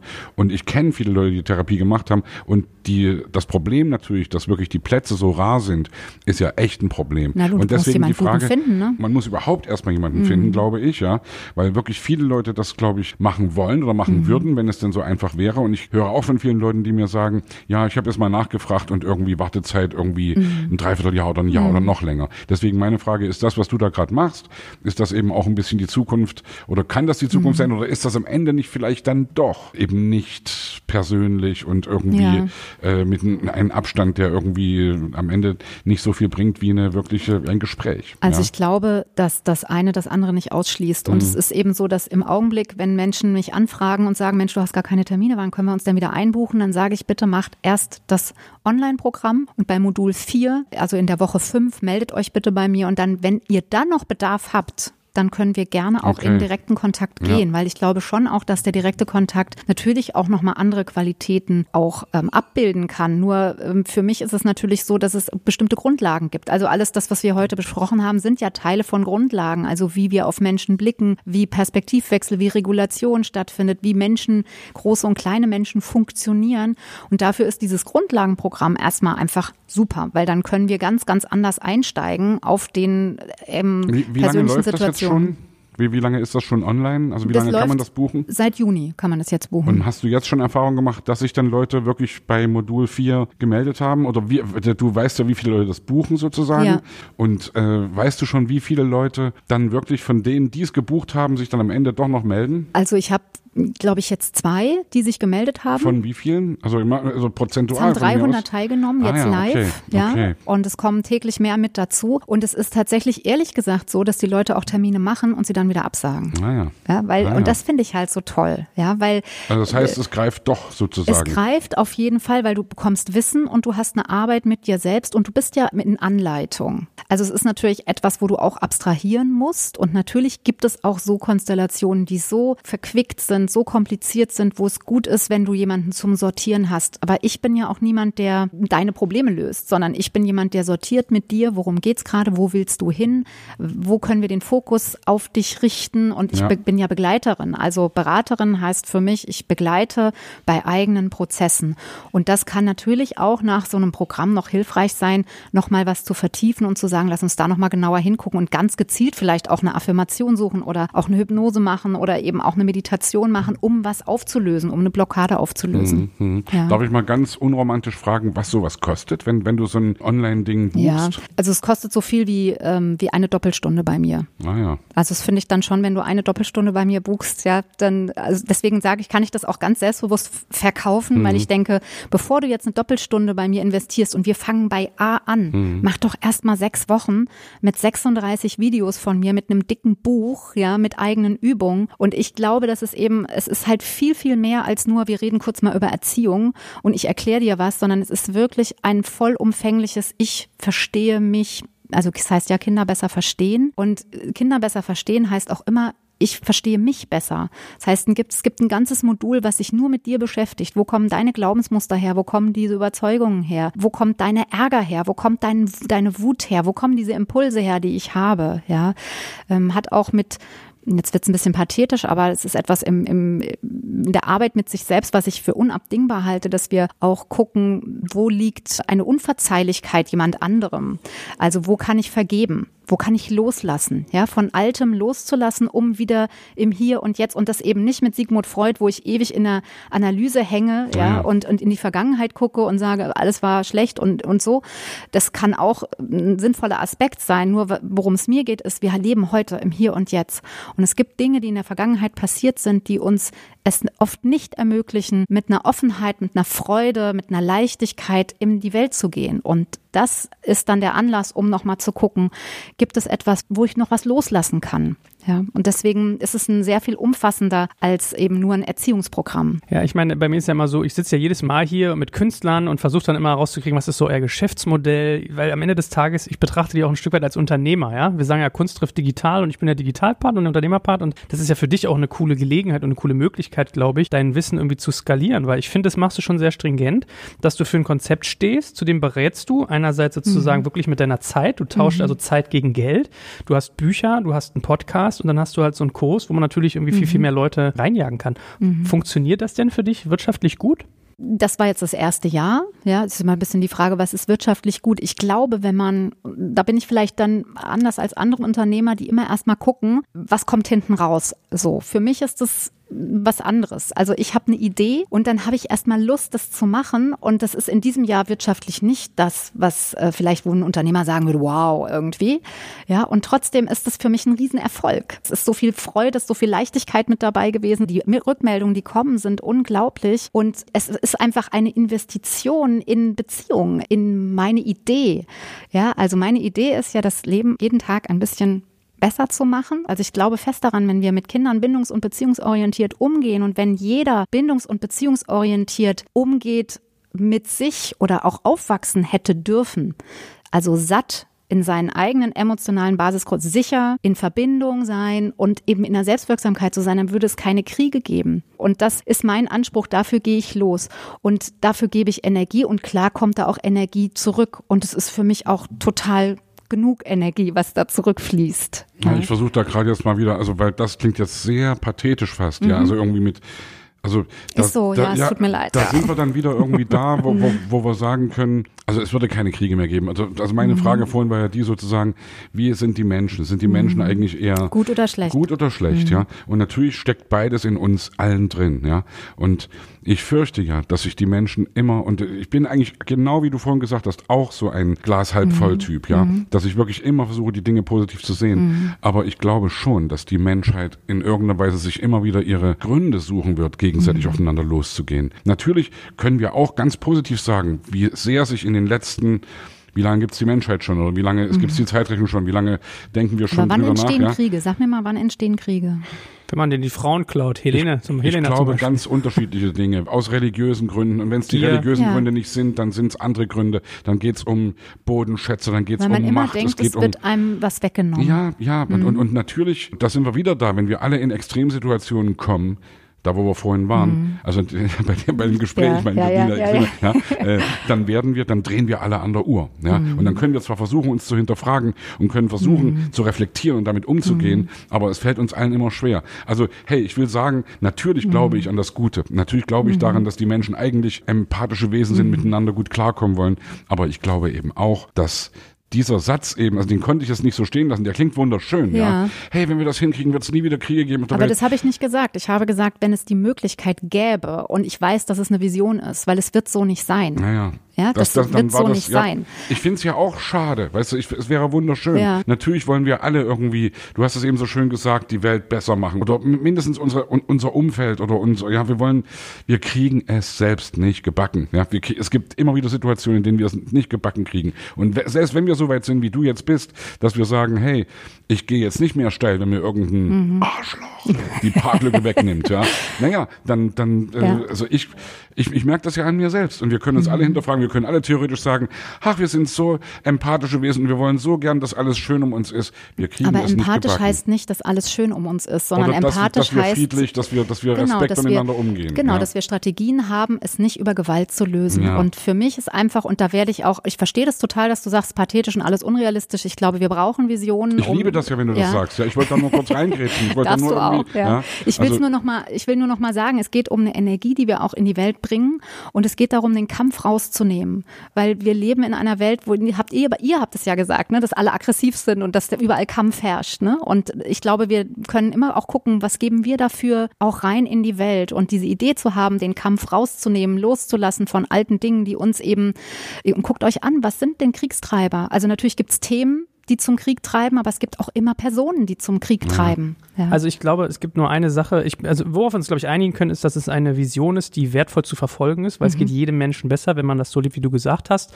Ich glaube, es gibt dieses Phänomen namens Kapitalismus, der kann uns dann nochmal dazwischen grätschen, weil ganz viele Kriege gehen halt um Geld so, das kann man, aber vielleicht ist es auch erziehungs- oder beziehungsorientiert. Und ich finde ja irgendwie toll, wenn man sagt, ich bin Unternehmer, meine Vision ist, es den Leuten besser gehen zu lassen, indem man ihnen sozusagen das beilegt. Gut, nein, also wie gesagt, äh, eine Vision zu haben als Unternehmer finde ich immer smart und äh, also du merkst, teile ich ja bei dir, das finde ich spannend, was du machst. Was mir jetzt noch abschließend interessieren würde, ist, wie wird denn das so angenommen, das Digitale und auch, dass mhm. das einen Preis hat? Also mhm. ich merke ja manchmal, ähm, also jedes Mal, wenn wir einen Gast hier haben, fragen wir die hinterher noch so ein paar Fragen und immer wenn ich die frage, was war dein bestes Investment, sagen die immer das Investment in mich selbst. Also eigentlich okay. jeder, der es gemacht hat, sagt, ich habe mir da einen Kurs gegeben, ich habe mhm. mir da ein mhm. Buch gekauft, da dies, da das. Also wenn man das Geld ausgeben hat, freut man sich immer. Wie kommt denn das bei dir an? Also wie reagieren die Leute ja. darauf, dass es Geld kostet, aber dass es irgendwie wertvoll ist? Man merkt, mhm. glaube ich, den Herzblut da dran. Mhm. Also, also ich muss sagen, dass das auch eine Entwicklung bei mir war und es ist ja auch ein bisschen mutig, sage ich mal, ein Produkt auf den Markt zu bringen, was ansonsten an jeder Ecke kostenfrei ist. Also Eltern- und Familienberatung gibt es von ganz vielen kirchlichen Stellen oder eben auch beim Jugendamt, ja, gibt es das kostenfrei. Und ich habe das vielleicht drei, vier, fünf Mal erlebt, seitdem ich, ähm, ich glaube seit 2009 habe ich die Praxis, dass Leute dann gesagt haben so, ach, aber da vorne, das ist kostenlos, wieso kostet das denn so viel bei Ihnen und so? Und dann habe ich gesagt, naja, es ist meine Arbeit und gehen Sie doch zur Ecke dann. Ist doch gut. Also ne, ich, ich trete nicht sozusagen in Konkurrenz, sondern für mich ist es einfach. Ja, merkst du, merkst du, dass du damit auch Leute ausschließt? Also merkst du sozusagen die nee, Klientel, tun, die zu dir kommt? Nee, m überhaupt ja erst nicht. Ist es nicht überhaupt so? nicht. Nee? Das ist, hat mich auch total überrascht, ja, dass Leute eben dann auch sagen, ich habe mir das jetzt zusammengespart und ich habe jetzt mir eine Stunde gegönnt. Die übrigens dann auch sagen, das war ein gutes Investment, ja. Also ich glaube und ich meine, dann ist es natürlich auch so, wenn du zum Beispiel ein Wirtschaftscoaching machst oder da nochmal guckst, wie sind die Coachingpreise, dann ist es auch, ist ja immer im Verhältnis zu zu. Ne? Also ähm, zu mir kommen Eltern, die sagen, wissen Sie, oder weißt du, die duzen mich ja alle, also wir duzen uns, dann sagen die, wir geben so viel Geld aus für Urlaub, Geräte, für Kleidung, für Dinge, die uns wichtig sind. Und meine Erfahrung ist, um auf deine Frage zurückzukommen, dass die Menschen gezielter auch wirklich investieren in Beziehungen, in das, was ihnen wichtig ist. Also, dass ihnen sind die Kinder wichtig. Und deswegen, ich freue mich dann eben auch so, dass, dass sie das können und dass sie das auch als Schwerpunkt setzen, weil ich glaube, das ist so eine große Lebensqualität Lebensqualität und sie tun eben auch so viel dann für das, was wir gerade besprochen haben, auch, dass die Welt eben auch besser wird und dass die Kinder auch eben, ja, unser Alltag ist die Kindheit unserer Kinder. Und was kann man besser investieren als da rein? Ja? Ich möchte einfach Leute dafür auch mal sensibilisieren, weil, also ich meine, ich habe mit Leuten zu tun, also in meinem Geschäftsleben, da sind die Tagessätze, glaube ich, ganz schnell bei 1500 mhm. Euro plus. Mhm. Da ist es ja äh, sozusagen, also überlegt ihr, ne? Klar, dann buchen Firmen solche Leute, aber also ich in meinem Metier ist, das, ist man das gewohnt, für Wissen zu zahlen, will ich damit sagen. Und gleichzeitig, ich habe es auch gehabt, zu mir kamen Leute, haben gesagt, ey, dein Business-Podcast geil, das hat mir mehr Wissen, drei Dinge angehören gebracht, mhm. als ein halbes Jahr Studium. Das mhm. fand ich cool. Und deswegen möchte ich Leute auch mal sensibilisieren, dass sie auf, auf Menschen wie dich zutreten und sagen, da gibt's ja. Wissen und Wissen ist halt Macht und dann Macht kostet halt mhm. auch mal Geld in der Sekunde. Ja. Ja, und ähm, ich möchte das noch ergänzen, dass mir wirklich wichtig ist, dass es für alle möglich ist. Also ich, ich mache so viel auch kostenfrei einfach. Ja, ich will nicht sagen umsonst, weil ja, ein Podcast ja zum Beispiel, ne? Genau, den Podcast oder was mache was gibt's noch? Ich mache den Videopodcast. Es gibt einen Videopodcast jeden Mittwoch auf ähm, Instagram, jeden Mittwoch auf Facebook, auf, auf YouTube. Also das heißt, ähm, ich versuche für alle etwas dabei zu haben. Es gibt die Bücher, die ja jetzt auch nicht die Welt kosten. Es gibt die Möglichkeit, die Familienwerkstatt kostet einen Euro am Tag übers ganze Jahr. Das ist jetzt auch nicht so ein Rieseninvestment. 50 Cent für ähm, Alleinerziehende. Also versuche ich auch irgendwie da noch Alleinbeziehende, ähm, auch da noch an dieser Stelle eben was reinzugeben. Also es geht, es ist sozusagen, es, der Profit steht nicht an erster Stelle, sondern es ist einfach so klar, ich gebe Energie rein und dann fließt auch Energie zurück. So ist das, ja. Und trotzdem geht's mir, oder nicht trotzdem, sondern es geht um die Sache. Und ich bin, ich bin ja die glücklichste der Welt, dass ich das mit, mit dem, was mich ausmacht, auch erreiche und nicht äh, einen 9-to-5-Job habe. Ich habe gerade über das Wording nachgedacht, also alleinerziehend oder allein bettziehend, mhm. ja. Also ist das jetzt für dich wirklich so ein Wording, dass du äh, versuchst, also ich beziehe mhm. etwas, ist ja eine andere Bedeutung, als ich mhm. erziehe etwas. Also wir, wir, wir haben auch schon mhm. viel in, in diesem Podcast über politisch korrekte Sprache äh, ja, gesprochen ja. und wie auch immer. Mhm. Ist das für dich jetzt ernsthaft so ein Ding, wo du wirklich sagst, Alleinbeziehende? Nicht nur, sondern immer in dieser Kombination ja. alleinerziehend, okay. alleinbeziehend. Okay. Und zwar okay. deshalb, weil, und frag mal allein Beziehende, was das bedeutet, wenn deine Kinder ausschließlich auf dich bezogen sind. Das ist richtig krass, weil du hast nämlich ausschließlich die Verantwortung für alles, für jeden Teller, der nicht weggeräumt ist oder weggeräumt ist, für jedes Gespräch, was gesprochen werden muss mit der Kita, für jedes Kleid oder jede Hose, die angezogen werden. Du bist immer Ansprechpartner, immer. Und was bin ich froh, dass ich meinen Mann habe, hatte. Ja, also ich habe ihn immer noch, aber meine Kinder sind nicht mehr da. Ähm, dass man mal abgeben kann, dass man eine gemeinsame Verantwortung trägt. Na klar, ja. mir ging es jetzt wirklich um das Wording. Mir ging es ja. einfach darum, wie, benenne ich etwas und ich bin da manchmal ja ein bisschen befremdet sozusagen, äh, obwohl ich Fan von bin sozusagen. Ich weiß, dass sich Sprache verändert und ich weiß, dass wir heute verschiedene Worte nicht mehr gebrauchen und das ist alles gut Ich und bin auch richtig Fan so. Ja. von Sprache. Also es ist auch ja in dem Buch auch drin, ne? Achtsame Sprache. Insofern finde ich das auch ähm, wichtig und richtig, dass du das ansprichst. Ich glaube, auch da ist immer wieder die Frage, welchen Fokus hat man. Ne? Mhm. Und ich finde es auch spannend, sich über Sprache auszudrücken, weil wir benutzen Worte.